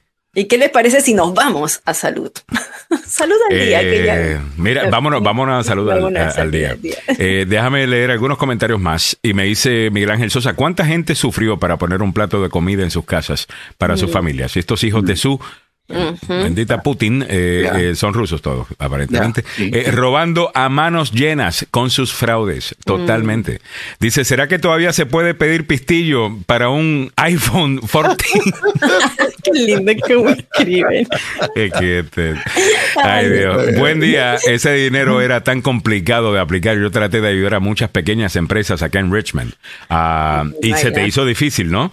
Guy Castillo dice, por favor lean esto. Marjorie Taylor Greene received 183 $504 in PPP loans forgiveness. Ella recibió 183 mil. Tengo entendido que Matt Gates recibió como 400 y pico de mil. Oh eh, ¿Cuáles son las empresas que tiene esta gente? Ah, que necesitaban esa, eh, eh, esa plata. pero lo peor del caso es que estos son los primeros que te ponen a hablar en contra del socialismo. Ustedes saben, yo no soy socialista ah, ah, y entiendo los problemas que tiene ese sistema. Pero por eso yo no, yo no he pedido o sea, nunca he pedido nada. Eh, ¿Me entiendes? Espero que algún día no necesite, ¿no? Hasta ahora, nunca. Tenga. El, el punto es, estos se pasan hablando en contra del socialismo. Estos se pasan insultando a la persona que pide eh, una ayuda. Pero cuando lo hacen, you know, eh, ellos, con sus negocios, ah, no, esto, esto es ser un em, Ah, mira, qué bonito. Qué, ah, qué bonito así. Francisco Durán, aquí hay muchos ya. Pepe Villalobos dice, ya sabía que a ustedes les gustaba esa serie. La última temporada pareciera que viajaron al futuro, porque todo lo que mostraron en esa serie pasaba en estos últimos años. esa serie, a mí lo que me gustaba, Pepe, eh, de esa serie es la idea de, tener a un, un, presidente verdaderamente uh, independiente. sí. independiente. Que está buscando resolver las, los problemas del país desde el centro. Ah, y no tiene pues estas alianzas, lo que lo hace mucho más difícil para él eh, gobernar, porque básicamente tienes enemigos ahora en ambos lados. Ah, asumo la razón que no tenemos más independientes eh, corriendo. Como independiente que soy y que opino, eh, sé lo que es molestar a la izquierda un día y que la derecha se moleste contigo el otro día. Ah, no es el lugar más lindo y popular para estar, sinceramente. Mm. Pero bueno. Pero, te eh, educa esa serie. Solamente déjame hablar un poquitito nada más para que ah. la gente pueda eh, saborear un poquito. Eh, se trata de que hay un designated survivor. Yo no sabía eso. O sea, sí existe. Cuando ah, un presidente va a tomar posesión de su cargo, hay una persona que se escoge en, a nivel de funcionarios de gabinete, se le escoge a esa persona para que un caso de que ocurra que el Congreso cierre, que algo pase en el Congreso, que algo ocurra, entonces hay un sobreviviente que pueda eh, eh, ser el, presidente. Entonces escogen al peor del gabinete. Este era un representante, un secretario de Hacienda que les caía mal a todo el mundo y él hace su vida normal, tiene una vida linda con su familia y que va se ve ese aspecto y ocurre un desastre. O sea, desaparece el Congreso. Una explosión. Ahí, y ahí te lo dejo. Entonces, de la noche a la mañana, el tipo que era el peor visto, el secretario en el gabinete que era el peor, que supuestamente o sea, lo dejan ahí. Lo dejan ahí precisamente porque lo más seguro, que es el menos importante, es la, es la razón por la cual en el mensaje del Estado de la Unión siempre se queda alguien que está en la línea de sucesión por si acaso hay un ataque en el Capítulo, se muere todo el mundo, eh, se muere todo el mundo que está en la línea de sucesión, ¿no? Ahí está el presidente, la, vicepresidente, eh, está obviamente la presidente o presidenta de la Cámara de Representantes, está el líder del Senado, eh, están todos los que están en la línea de sucesión. Entonces se deja y por eso se llama Designated Survivor, a alguien, creo que él era el secretario de Educación. Secretario de Hacienda. ¿Era de Hacienda? Era de Hacienda, el, secretario, creo que sí, de, vivienda. No, no, de vivienda era él. Era por eso, de Hacienda y vivienda, vivienda y Hacienda. Eh, porque Hacienda es... Eh, billete. Billete, los taxes. Ah, perdón, que yo lo estoy traduciendo en, lenguaje peruano. Sí, disculpa. Eh, pero sí, entonces él era el secretario de vivienda y cuando pues muere todo el mundo, él termina electo. Eh, no electo, el que queda puesto en la posición, designado, totalmente. Ah, interesante la serie, muy interesante esa serie. Ana Guzmán y los que son fanáticos de 24, eh, pues sabrán que es el mismo actor, Sutherland. Eh, Keith Sutherland. su, papá, ¿Su papá es Keith o él es Keith? Él es Keith, right? Porque su papá también es actor. Designated, Survivor. Ah, ok. No, Creo que tienen tres temporadas en Netflix. Ah. Chicos, vamos a la salud mientras que. Vamos a salud, 8.29 minutos de la mañana. Pasemos con salud al día. Milagros nos va a hablar de esta triple edemia y cómo hay parece que escasez en la medicina para niños. Eso presentado por el doctor Fabián Sandoval. En Emerson Clinical amamos la salud. Con responsabilidad y compromiso lo demostramos dando de nosotros nuestro mejor esfuerzo como profesionales, pero más aún como humanos. Un compromiso que nos incita a crecer y presentarles una clínica con equipos de última generación para brindarte seguridad y confianza que solo Emerson Clinical te puede dar. Emerson Clinical, la clínica que ama la vida. Presenta Salud al Día, el número de teléfono del doctor Fabián Sandoval, 202-239-0777, 202-239-0777. A ver, Mili, ¿qué está pasando? Así es, Alejandro, gracias. Bueno, si usted es un seguidor de la agenda, entonces está familiarizado con este término, la triple demia. La triple demia que consiste en tres enfermedades respiratorias que están agobiando a la población de Estados Unidos en este momento y están saturando o están eh, provocando que mucha gente vaya a hospitalización, especialmente a los pequeños. Se trata de la influenza, el virus del RSV y también el COVID-19. Con tantas personas que están necesitando de estos medicamentos para las infecciones respiratorias, hay una escasez. Ya, como dijimos, la farmacia Walgreens y CVS anunciaron el lunes que debido a este aumento de la demanda y los diversos desafíos de los proveedores, los productos para reducir la fiebre pediátrica de venta, de venta libre están experimentando restricciones en todo el país. Imagínate que tu niño esté con fiebre y vayas a una de las farmacias y no encuentres ese medicamento. Entonces, Telemundo hace un reportaje interesante conversando con diferentes doctores para que den algunas soluciones, qué es lo que se puede hacer. Y la doctora María Luisa Márquez sugiere, ante esta necesidad, o sea, si de repente no tienes eh, en ese momento el medicamento para bajar la fiebre al niño, una de las técnicas más apropiadas para bajar la fiebre es bañar al niño en agua tibia. Nada fría, no es fría, es agua agradable, pero eh, a una temperatura mm, tibiecita, como le dicen, ¿no?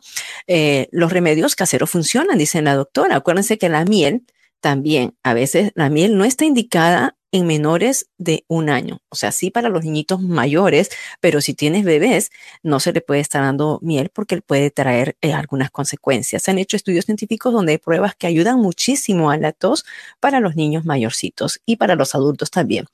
Sumado a esta escasez de medicamentos y ante los prolongados síntomas ¿no? de cualquiera de estas enfermedades, los Centros para el Control y Prevención de Enfermedades CDC también recomiendan lo siguiente para reducir el contagio. Por ejemplo, para reducir el contagio de la influenza, o sea, la gripe, nuestros niños deben permanecer en casa al menos 24 horas después de que la fiebre desaparezca, excepto, ¿no? Para recibir atención médica. O sea, si tienes que ir al doctor, por supuesto que mm, vas a, sacarlo de casa, ¿no? Mientras tu hijo esté enfermo, asegúrate de que descanse bien y que beba líquidos, pero que sean transparentes, nada de, líquidos, o sea, de, jugos, ah, ¿no? Pero lo mejor es que beban agua, caldos bebidas para deportistas y bebidas electrolíticas para bebés, como vamos a decir Gatorade, no nos paga Gatorade, no estamos haciendo propaganda, pero sí eh, las bebidas que tienen suerito, ¿no? Para, para los bebés. Esto ante la escasez, por supuesto, como estamos diciendo, de los medicamentos que se venden ah, de venta libre eh, y que es para reducir la fiebre. Bueno, Así Tylenol para niños, para que tengan una idea. así es, Tylenol y ibuprofen para niños. Y bueno, nos vamos a otra nota. Hay los peligros del fentanilo, un enemigo que crece y se extiende. Ayer anunciábamos que el fentanilo, o sea, la cantidad de fentanilo que ha venido, que ha, que ha cruzado la frontera, que se ha distribuido en los Estados Unidos, es una cantidad tan grande que según los expertos dicen que sería como para matar a todos los estadounidenses, todo el país. Somos 333 millones de personas oh aquí y que esto podría matar a toda mucha gente. Bueno, ¿qué está pasando? Estados Unidos está, atravesando la fase más mortífera de una epidemia de adicción a los opioides, ¿no? Eh, que comenzó hace décadas y no ha hecho sino empeorar. En el centro de esta crisis ha surgido lo que se llama el fentanilo. De los aproximadamente 107 mil muertes por sobredosis que han ocurrido ya en 2025, dos tercios fueron causadas por el fentanilo, que se ha convertido en la principal causa de fallecimiento estadounidense en personas de 18 a 49 años de edad. Esto según un análisis del Washington Post basado en los datos de los CDC.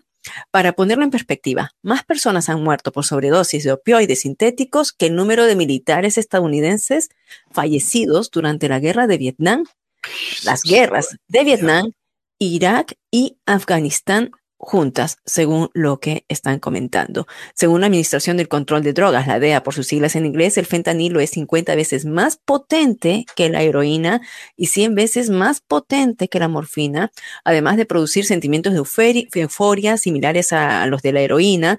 Y lo peor de todo es que los fabricantes los venden como si fueran dulces de colores atractivos para nuestros niños.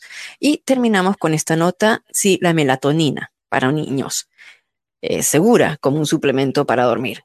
Según la Academia Estadounidense de Pediatría, hasta el 25% de los niños y adolescentes tienen problemas para conciliar el sueño y permanecer dormidos. Si la hora de acostarse es una lucha en su hogar, es posible que se pregunte si darle a su hijo un suplemento de melatonina podría ayudar. Según una encuesta representativa a nivel nacional realizada por el Consumer Reports, 3.070 adultos.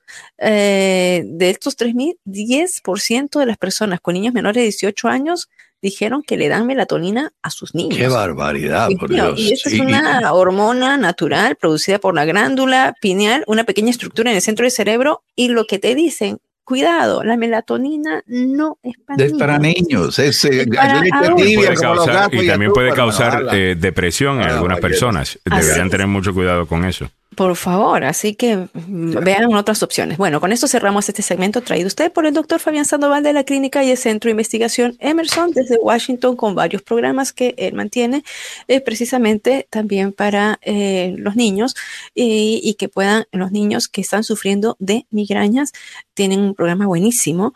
También programas para las personas que están obesas, para los programas que tienen, para las personas que tienen diabetes, colesterol alto y muchos más. Ustedes pueden llamar al 202 239-0777, 202-239-0777. Muchas gracias. Milagros Meléndez con la información de salud presentada por el doctor Fabián Sandoval. Y aquí está el otro doctor, bueno, doctor en leyes, el abogado Joseph Maluf, que nos acompaña en la mañana de hoy. Abogado Maluf, welcome back. Feliz Navidad, próspero año nuevo para el abogado también.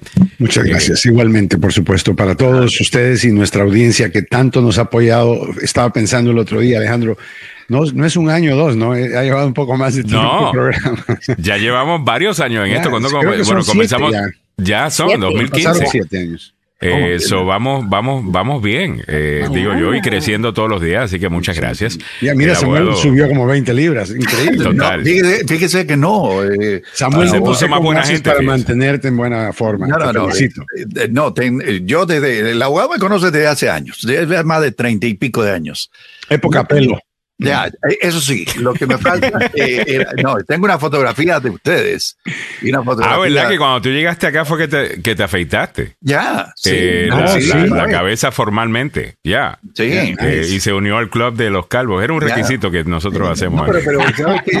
Eh, la comodidad de no Prove that andar- you want to be part of our crew. I love it. Shave your head. Yo estoy esperando que Millie uh, cumpla su parte también. Come on.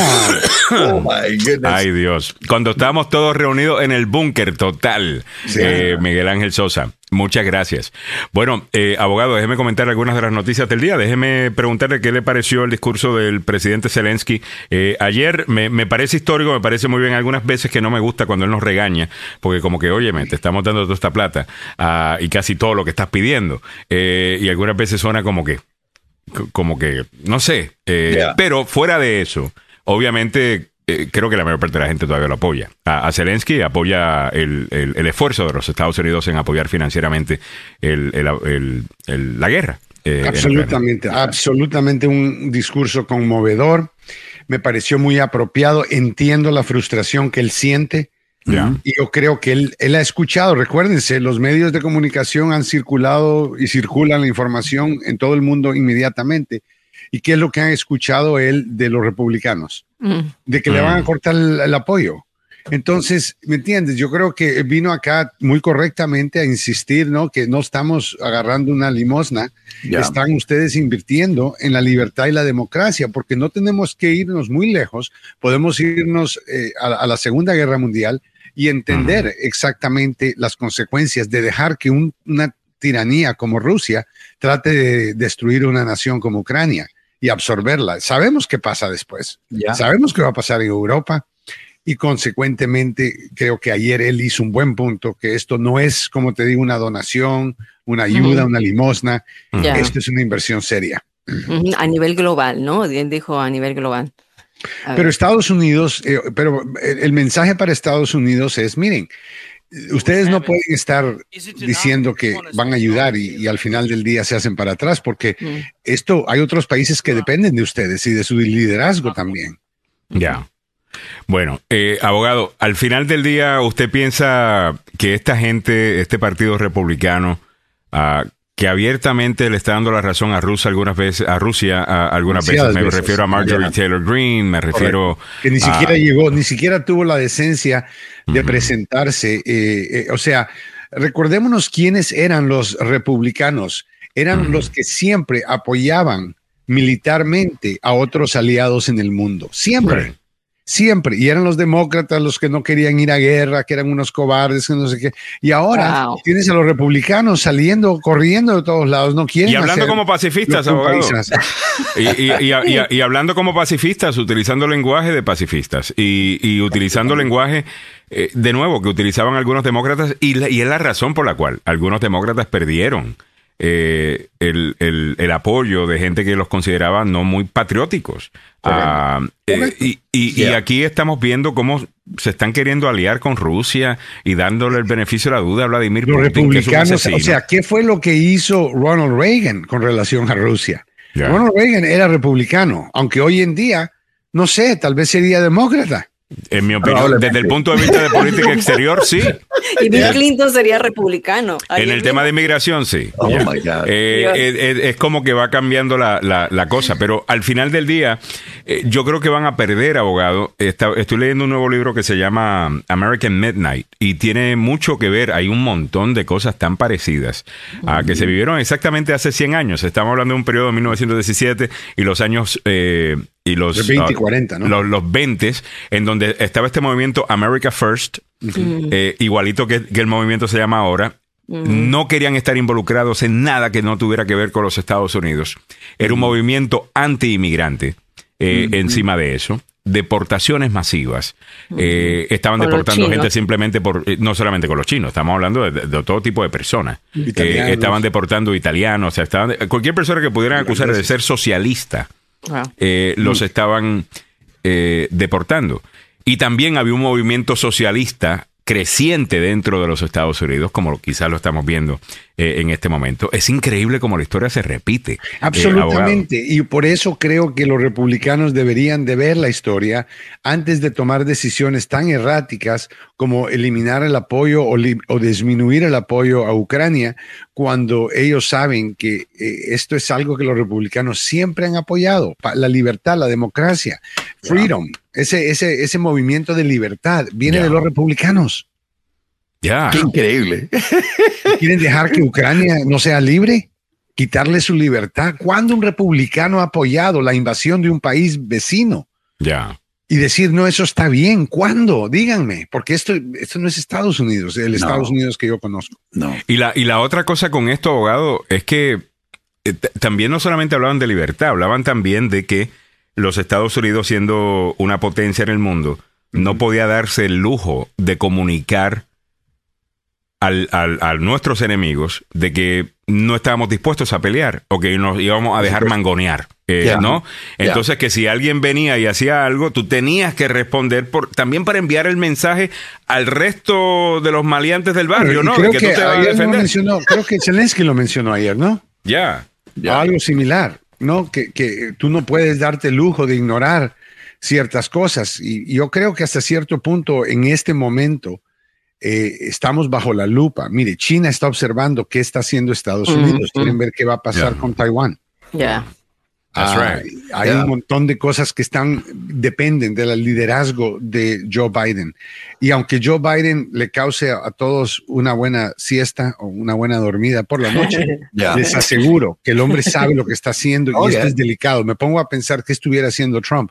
Y probablemente estuviéramos en otra crisis de guerra o algo raro porque él estuviera ayudándole a Putin, Ucrania estuviera bajo control de Rusia no sé, o sea, a mí sería, sería feo que los Estados Unidos estuviese aliado eh, con, con alguien como Putin, Corea del Norte, Irán y porque Irán también ahora parece que está aliándose en el juego. Irán está en el juego con, con Rusia. y esto es una de las cosas que vino a mencionar también ayer el presidente Zelensky. Algo que me imagino que lo hizo a propósito para atraer a ese votante republicano o a esos congresistas republicanos que tanto hablan de que Irán es malo, de que Irán... aquí, John Bolton, que Irán es el demonio. Bueno, ¿dónde están los republicanos? Yo creo que me, pareció bien esa parte. Me dice por acá, eh, Trump y su admiración por Putin, Gladys Espejo, que añade, China quiere tener el liderazgo de los Estados Unidos. Eso es eh, cierto. Trump y la admiración por Putin, yo creo que ahora me estoy poniendo a pensar eh, aquella reunión que tuvieron en uno de los de estos eh, G8 um, donde él se separó de todo el mundo y, le destruyó las notas a los intérpretes. No quería que nadie. Yo creo que él quiere hacer lo que Putin hizo Yo creo que el interés que Trump tiene no es que lo admira tanto, simplemente lo envidia. Ya. Mm. Y esa es la envidia, esa es la envidia de él. Quiere ser Putin, él quiere poder extender la constitución, cambiarla o tener elecciones, disque elecciones falsas. Putin es famoso. Mire, el otro día Putin corrió una vez más en las elecciones y la gente tiene hasta temor de salir a votar, pero aparentemente él ganó. ¿Sabes con cuánto? Con el 108% del voto.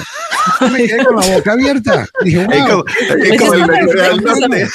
Esa matemática Los muertos votaron por él. Es increíble. O sea, eh, ¿me entiendes? Eso es lo que Trump quería. Ya era Quería como que- cuando, eh, No, ¿cómo es que no, se no, llamaba no, aquel no. tipo de, de Irak en la primera guerra del Golfo? Ah, que hacían tantos chistes de él, porque él decía, no, no, no, aquí los americanos no están, no nos están invadiendo, estamos ganando, estamos de esto.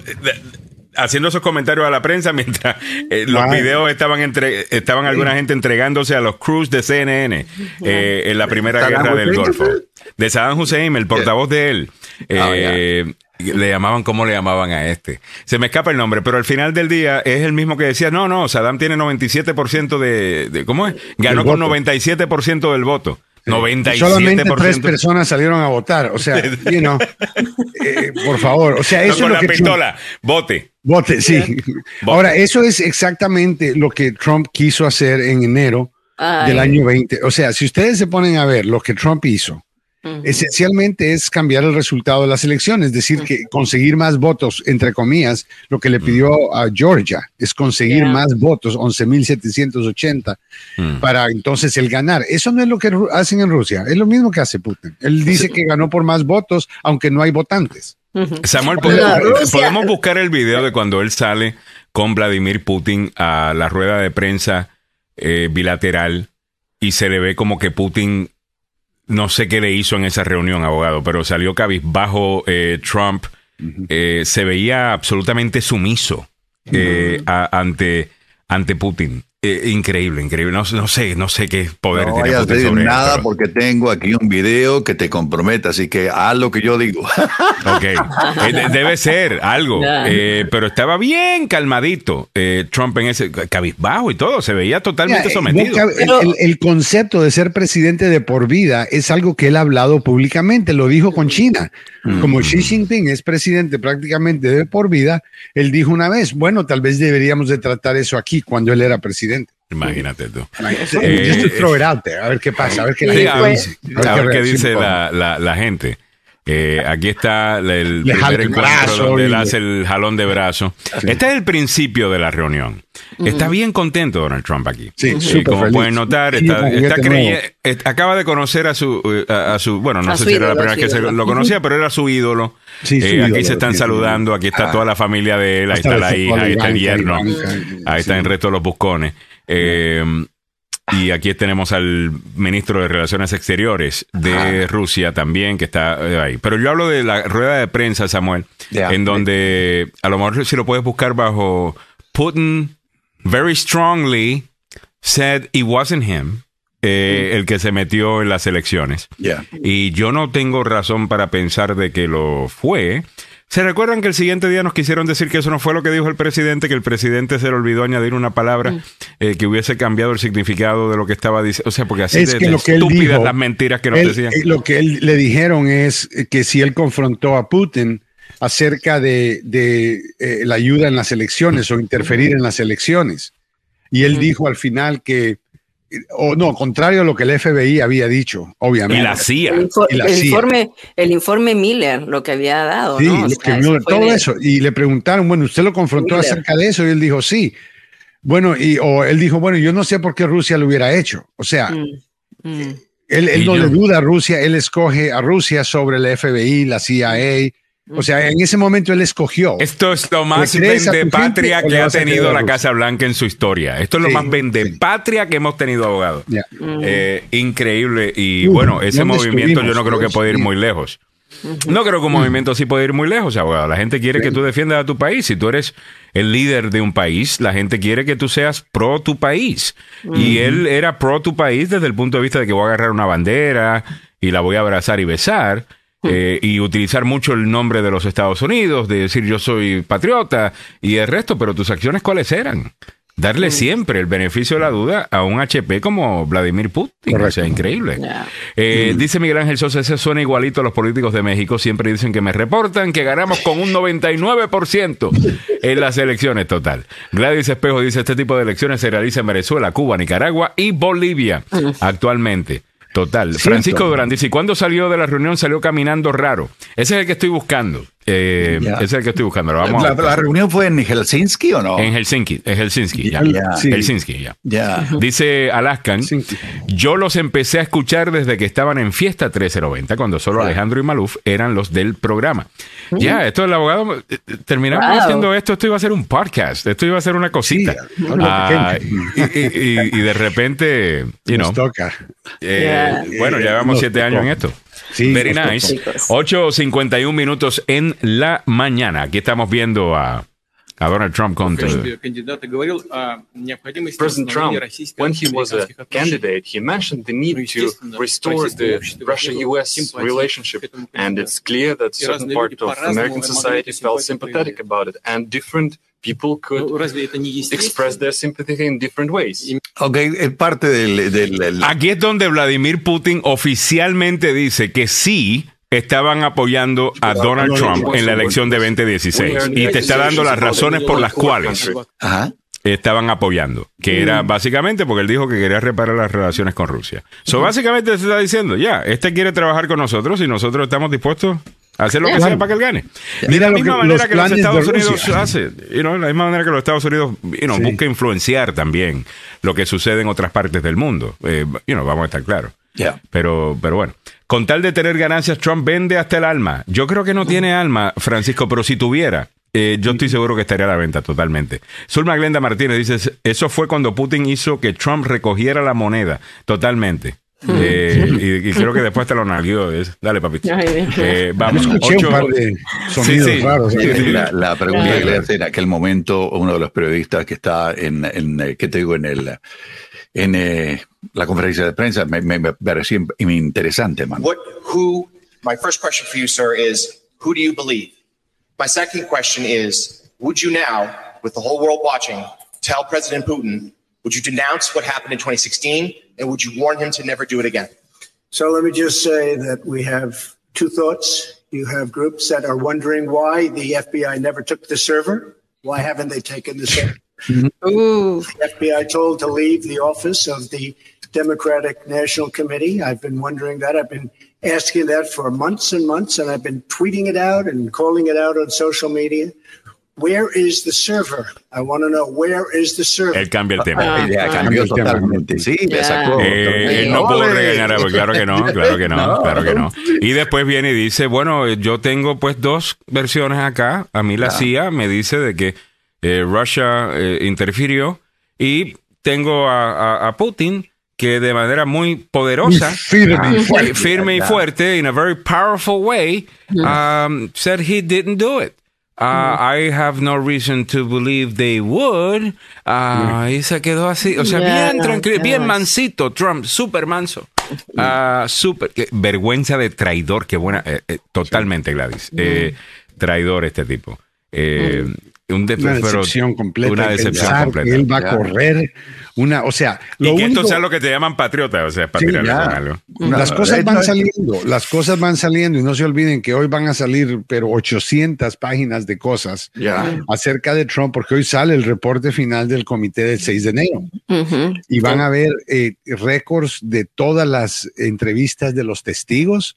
Vas a escuchar un montón. Aparentemente Trump le estaba dando regalos a sus hijos pero lo ponía como gastos, porque tú sabes que cuando tú le regalas a un hijo más de 20 mil dólares al año, tienes que pagar impuestos. Y como el hombre no le gusta pagar impuestos, entonces se inventa un montón de cosas y ahora está todo esto saliendo. Así que vas a ver un montón de ilegalidades en sus Oye, abogado, usted no estaba con nosotros. Testigos. Usted no, no, estuvo con nosotros ayer cuando salió la noticia ¿no? de los taxes de, de, Trump. Eh, no, sé, no sé si usted, no sé si usted se siente igual, pero yo siento que no hay nada, no hay mucho nuevo eh, ahí no paga impuestos, eso ya lo sabíamos. Eh, no pagó casi nada. En su primer año no pagó, creo que pagó nada y reportó 8 millones de pérdidas en uno de esos años. Y creo que en un par de años pagó un millón y pico de dólares. Déjame decirte que si tú pones el video de Donald Trump cuando él dice, tip, le dice a la gente, señores, es que yo soy súper rico, hombre. Yo soy rico, rico, rico. O sea, esos impuestos, que paga cero de impuestos porque perdió 5 millones de dólares. porque perdió, se declara en bancarrota dos veces. Eso quiere decir que no tiene plata. Y se pone a hablar públicamente, oh, yo soy tan rico, tengo 9 mil millones de dólares. Debe dinero. ¿Cómo va a tener 9 mil millones si debe plata? No, y en el 2020 declara que sus compañías fueron en pérdidas, o sea, tuvieron, pérdidas. Entonces, ¿cuánto pagaron? En el 2016 pagaron, ayer hicimos ese análisis, Samuel, que era varios miles de dólares, pero después en el 2020 son 500 mil. 500, pero, Mili, la gente, va a, la gente va a decir, ¿sabes qué? Oh, escuchemos a Trump, aquí no lo tenemos. Ahí está. I don't need anybody's money. I'm using my own money. I'm not using the lobbyists. I'm not using donors. I don't. Mentira. Uh-huh. I'm really rich. I'll show you that next time. I'm really rich. And by the way, okay. Ya, Samuel, que estamos en Navidad. Sinceramente. eh, vamos, mira, aquí lo tenemos. Oye, esto me lo manda Miguel Ángel Sosa. Oh, qué lindo. Mira, Feliz Navidad. Yeah, it's nice couple. Chulas. ¿Cuál es el pronoun de ellos? They, them, evil, or a-holes? Is that the pronoun, a-holes? They are cute. They are cute. Volviendo a muchachos de, de lo del 6 de enero. Eh, te, hay una lista que se está mostrando de eh, se, se, protegieron con la quinta enmienda y la lista es larga, mano. Jeffrey Clark, eh, Departamento de la Justicia, John Itzman, el, el eh, abogado de Trump. Van, abogados, van a ir, abogados van a ir a tener Michael que confrontar. Green, Fuentes, Alex John, sí. Charlie Kirk, Stuart Incluyendo Rowe, Nicolás Fuentes. Oh my God. Nicolás Fuentes, claro, el de. el mismo que cenó con Trump hace un par de semanas. Uh -huh. O sea. ¿Me entiendes? Se mira con no quién existe. te juntas y te diré quién eres. Y yeah. mira, Trump se junta con terroristas, se junta, quería tener al talibán, sí, imagínense, al talibán invitado en, el, en, en Camp David, yeah. el, el, el, lugar de recreación más secreto de Estados Unidos, y ahí los va a llevar al talibán. Eso es, es increíble, es llevar al enemigo donde sí. tenemos al presidente de Estados Unidos. Mario González eh, nos dice, en una ovación dijo Donald Trump, dijo así tienen las leyes y el sistema de taxes, yo solo aprovecho de ellas, no es sí, mi culpa. Pero no fueron ciertas, Mario, Mario no son ciertas, no son ciertas porque él le baja el precio a las cosas cuando él paga impuestos, pero claro. se los sube cuando saca un préstamo. Oye, Como son bienes y raíces. O sea, el tipo dice, bueno, ese edificio vale 20 millones cuando vale tal vez 300 mil dólares. Yeah. O sea, y cuando le conviene. Entonces, lo, el, eh, si uno hace eso con sus impuestos y tú no eres Donald Trump, te van a, te van a auditorear y vas a tener que pagar, pero años de dinero de impuestos, ¿ok? Eh, claro. El IRS no se anda con cuentos. Es el único que se puede zafar de estas cosas es Donald Trump. Cuando el mismo IRS, la bajo la ley, tenía que auditorearlo cuando era presidente y no lo hicieron. Yeah. O sea, él tenía el IRS corrupto. Bueno, y, wow. y creo, ya, a todo el mundo, abogado. El, el, yo me, es que yo me puedo imaginar, es que yo me puedo imaginar. De justicia, ya, es que yo me lo puedo imaginar. Mira todas las cosas que sobre con el Departamento de Justicia también, pidiéndole a la gente, mira, a, uh -huh. a este sí procesamelo, a este no me lo proceses. O sea, con, con, ¿qué estamos en Latinoamérica? Give me a break. O sea, Mira, una de las con cosas. William Barr, ¿no? Con William. Barr. Con... Una, de las cosas que ha salido a la luz pública es que el Servicio de Rentas Internas, de manera rutinaria, auditaron a Barack Obama y a Joe Biden. Sí, Ahora, la pregunta que se hacen, sí, la pregunta que se, se hacen, ¿por qué no, no auditaron a Trump? ¿Por qué hubo retraso para I esto? wonder, I wonder. Oh, yeah, eh, yeah, ¿Por qué yeah. ahora, eh, por qué será? Yeah. Porque no era más corrupto porque no podía. Los seguidores de Trump se llaman patriotas y compran los Trump Bucks. Eh, cheques de Trump, según ellos, es el verdadero presidente y no Biden. Hay que aceptar que es un estafador muy habilidoso. Total. Oh, yeah. Yeah. Y ya esa gente está tan y tan confundida y tan, con, eh, ¿cómo es? Este, ya confundida y tan persuadida por él que ahora quieren defender eso porque no lo están defendiendo a él, se están defendiendo ellos mismos. Ellos, ellos no quieren admitir que los agarraron de, de usted sabe qué. Yeah. Entonces van un golpe a de Estado, admitamos lo que es, admitámoslo. Yo sé que es sucio porque esto solo pasa en países que son S-hole countries. ¿Saben qué? Right. Aquí en Estados Unidos pasó el 6 de enero. Ah, pero pasó? abogado, en los países como Perú ocurre una cosa así y el presidente está preso en este momento. Okay, Te digo que, que, es, estamos atrasados, todavía no estamos ni siquiera llegando al nivel de otros países que han lidiado con esto eh, muchas veces. Estados Unidos en 200 años no ha tenido esto, no es parte de la nación, es, es, es, contrario a la, a la independencia, contrario a lo que le dio nacimiento a este país y contrario a lo que está escrito sagradamente en una constitución. No hay muchos países que siguen la constitución y aquí tienen alguien que le está diciendo antes de volver a correr, deberíamos determinar la constitución y ustedes van a votar por él. Marona, ¿qué pasa? ¿Qué es eso? Ah, es que yo soy conservador y que no me gusta que los liberales están comunistas. Conservador. Eh, lo menos Conserva, si usted es conservador, conserve la constitución. Totalmente, abogado. Además de que esto, es lo más ridículo del mundo, que un conservador hable de esa manera. O sea, que se le. Pero Trump lo dijo, saquémoslo de su Truth Social, Truth, le dice verdad a su programa social. Eh, eh, es que para agarrarlo y meterle una en serio, abogado. Eh, pero bueno, nueve y un minuto. Estamos llegando a ti gracias al abogado Joseph Maluf. La demanda más rápida del oeste, el abogado Joseph Maluf está ahí. Si has estado en un accidente de auto, en el trabajo o negligencia médica, llama al abogado Joseph Maluf. Con 33 años de experiencia, no lo hace, no lo hace, no es que lo haga bien lo hace súper bien y la razón es por todo el, tiempo que lleva haciendo esto. Él sabe que, a qué seguro se le habla de cierta manera, se le presenta este tipo de cosas, a qué tipo de caso también usted tiene. Lo ha visto, ha estado ahí. Esa es la experiencia. Eso no se puede comprar. Eso no lo puedes comprar ni puedes eh, eh, conseguirlo en ningún lugar. Tú tienes que poner un día tras otro para tu experiencia de 33 años. Llama al abogado Joseph Maluf. Aquí va el número. 301-947-8998. Repito, 301-947-8998. Le recordamos que vamos a quedarnos con el abogado Joseph Molup a continuación para hablar de lo que usted debe estar sintiendo allá afuera en ciertos sectores. Eh, de usted lo que va manejando, eh, desacelere, por favor, bájele la velocidad. por favor. No se convierta en otra víctima o también mm, maneje defensivamente para evitar mm. que alguno de estos animales lo choca a usted y lo mande al hospital. Y si tiene la mala suerte de que aparezca uno de estos, eh, bueno, de estos, de esta gente, no quiero decir la palabra, pero bueno, es, esta gente. muy navideño hoy, que no está sí, total. a la gente como animales. Total. Eh, lo, lo, que le recomiendo, ¿sabe que eh, Después de ir al hospital, después de ir al hospital, déle una llamada al abogado Joseph Malo. ¡Ay, que no puedo! Estoy Alex, Alex. el abogado va a ir al hospital y lo va a ver, no va a mandar a nadie más, no va a mandar a paralegal, va a estar el abogado Maluf con usted. Así que despreocúpese. Tiene licencia para trabajar en Washington, Maryland y también en Virginia. Y dos oficinas, una en Fairfax y la otra en Gatesburg.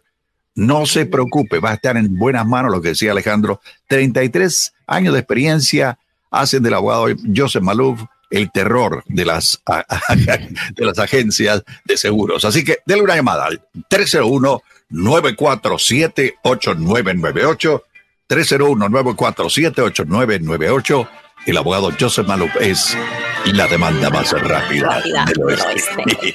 Ya lo sabes. Bueno, recuerde también que si se meten en un problema legal, por favor, en el día de hoy o mañana o el 24 o el 25 no esté manejando borracho, ¿ok? Eso es número uno, no, no se debe hacer. Eh, vas a poner a gente en peligro, te va a poner en peligro y te va a salir un caso.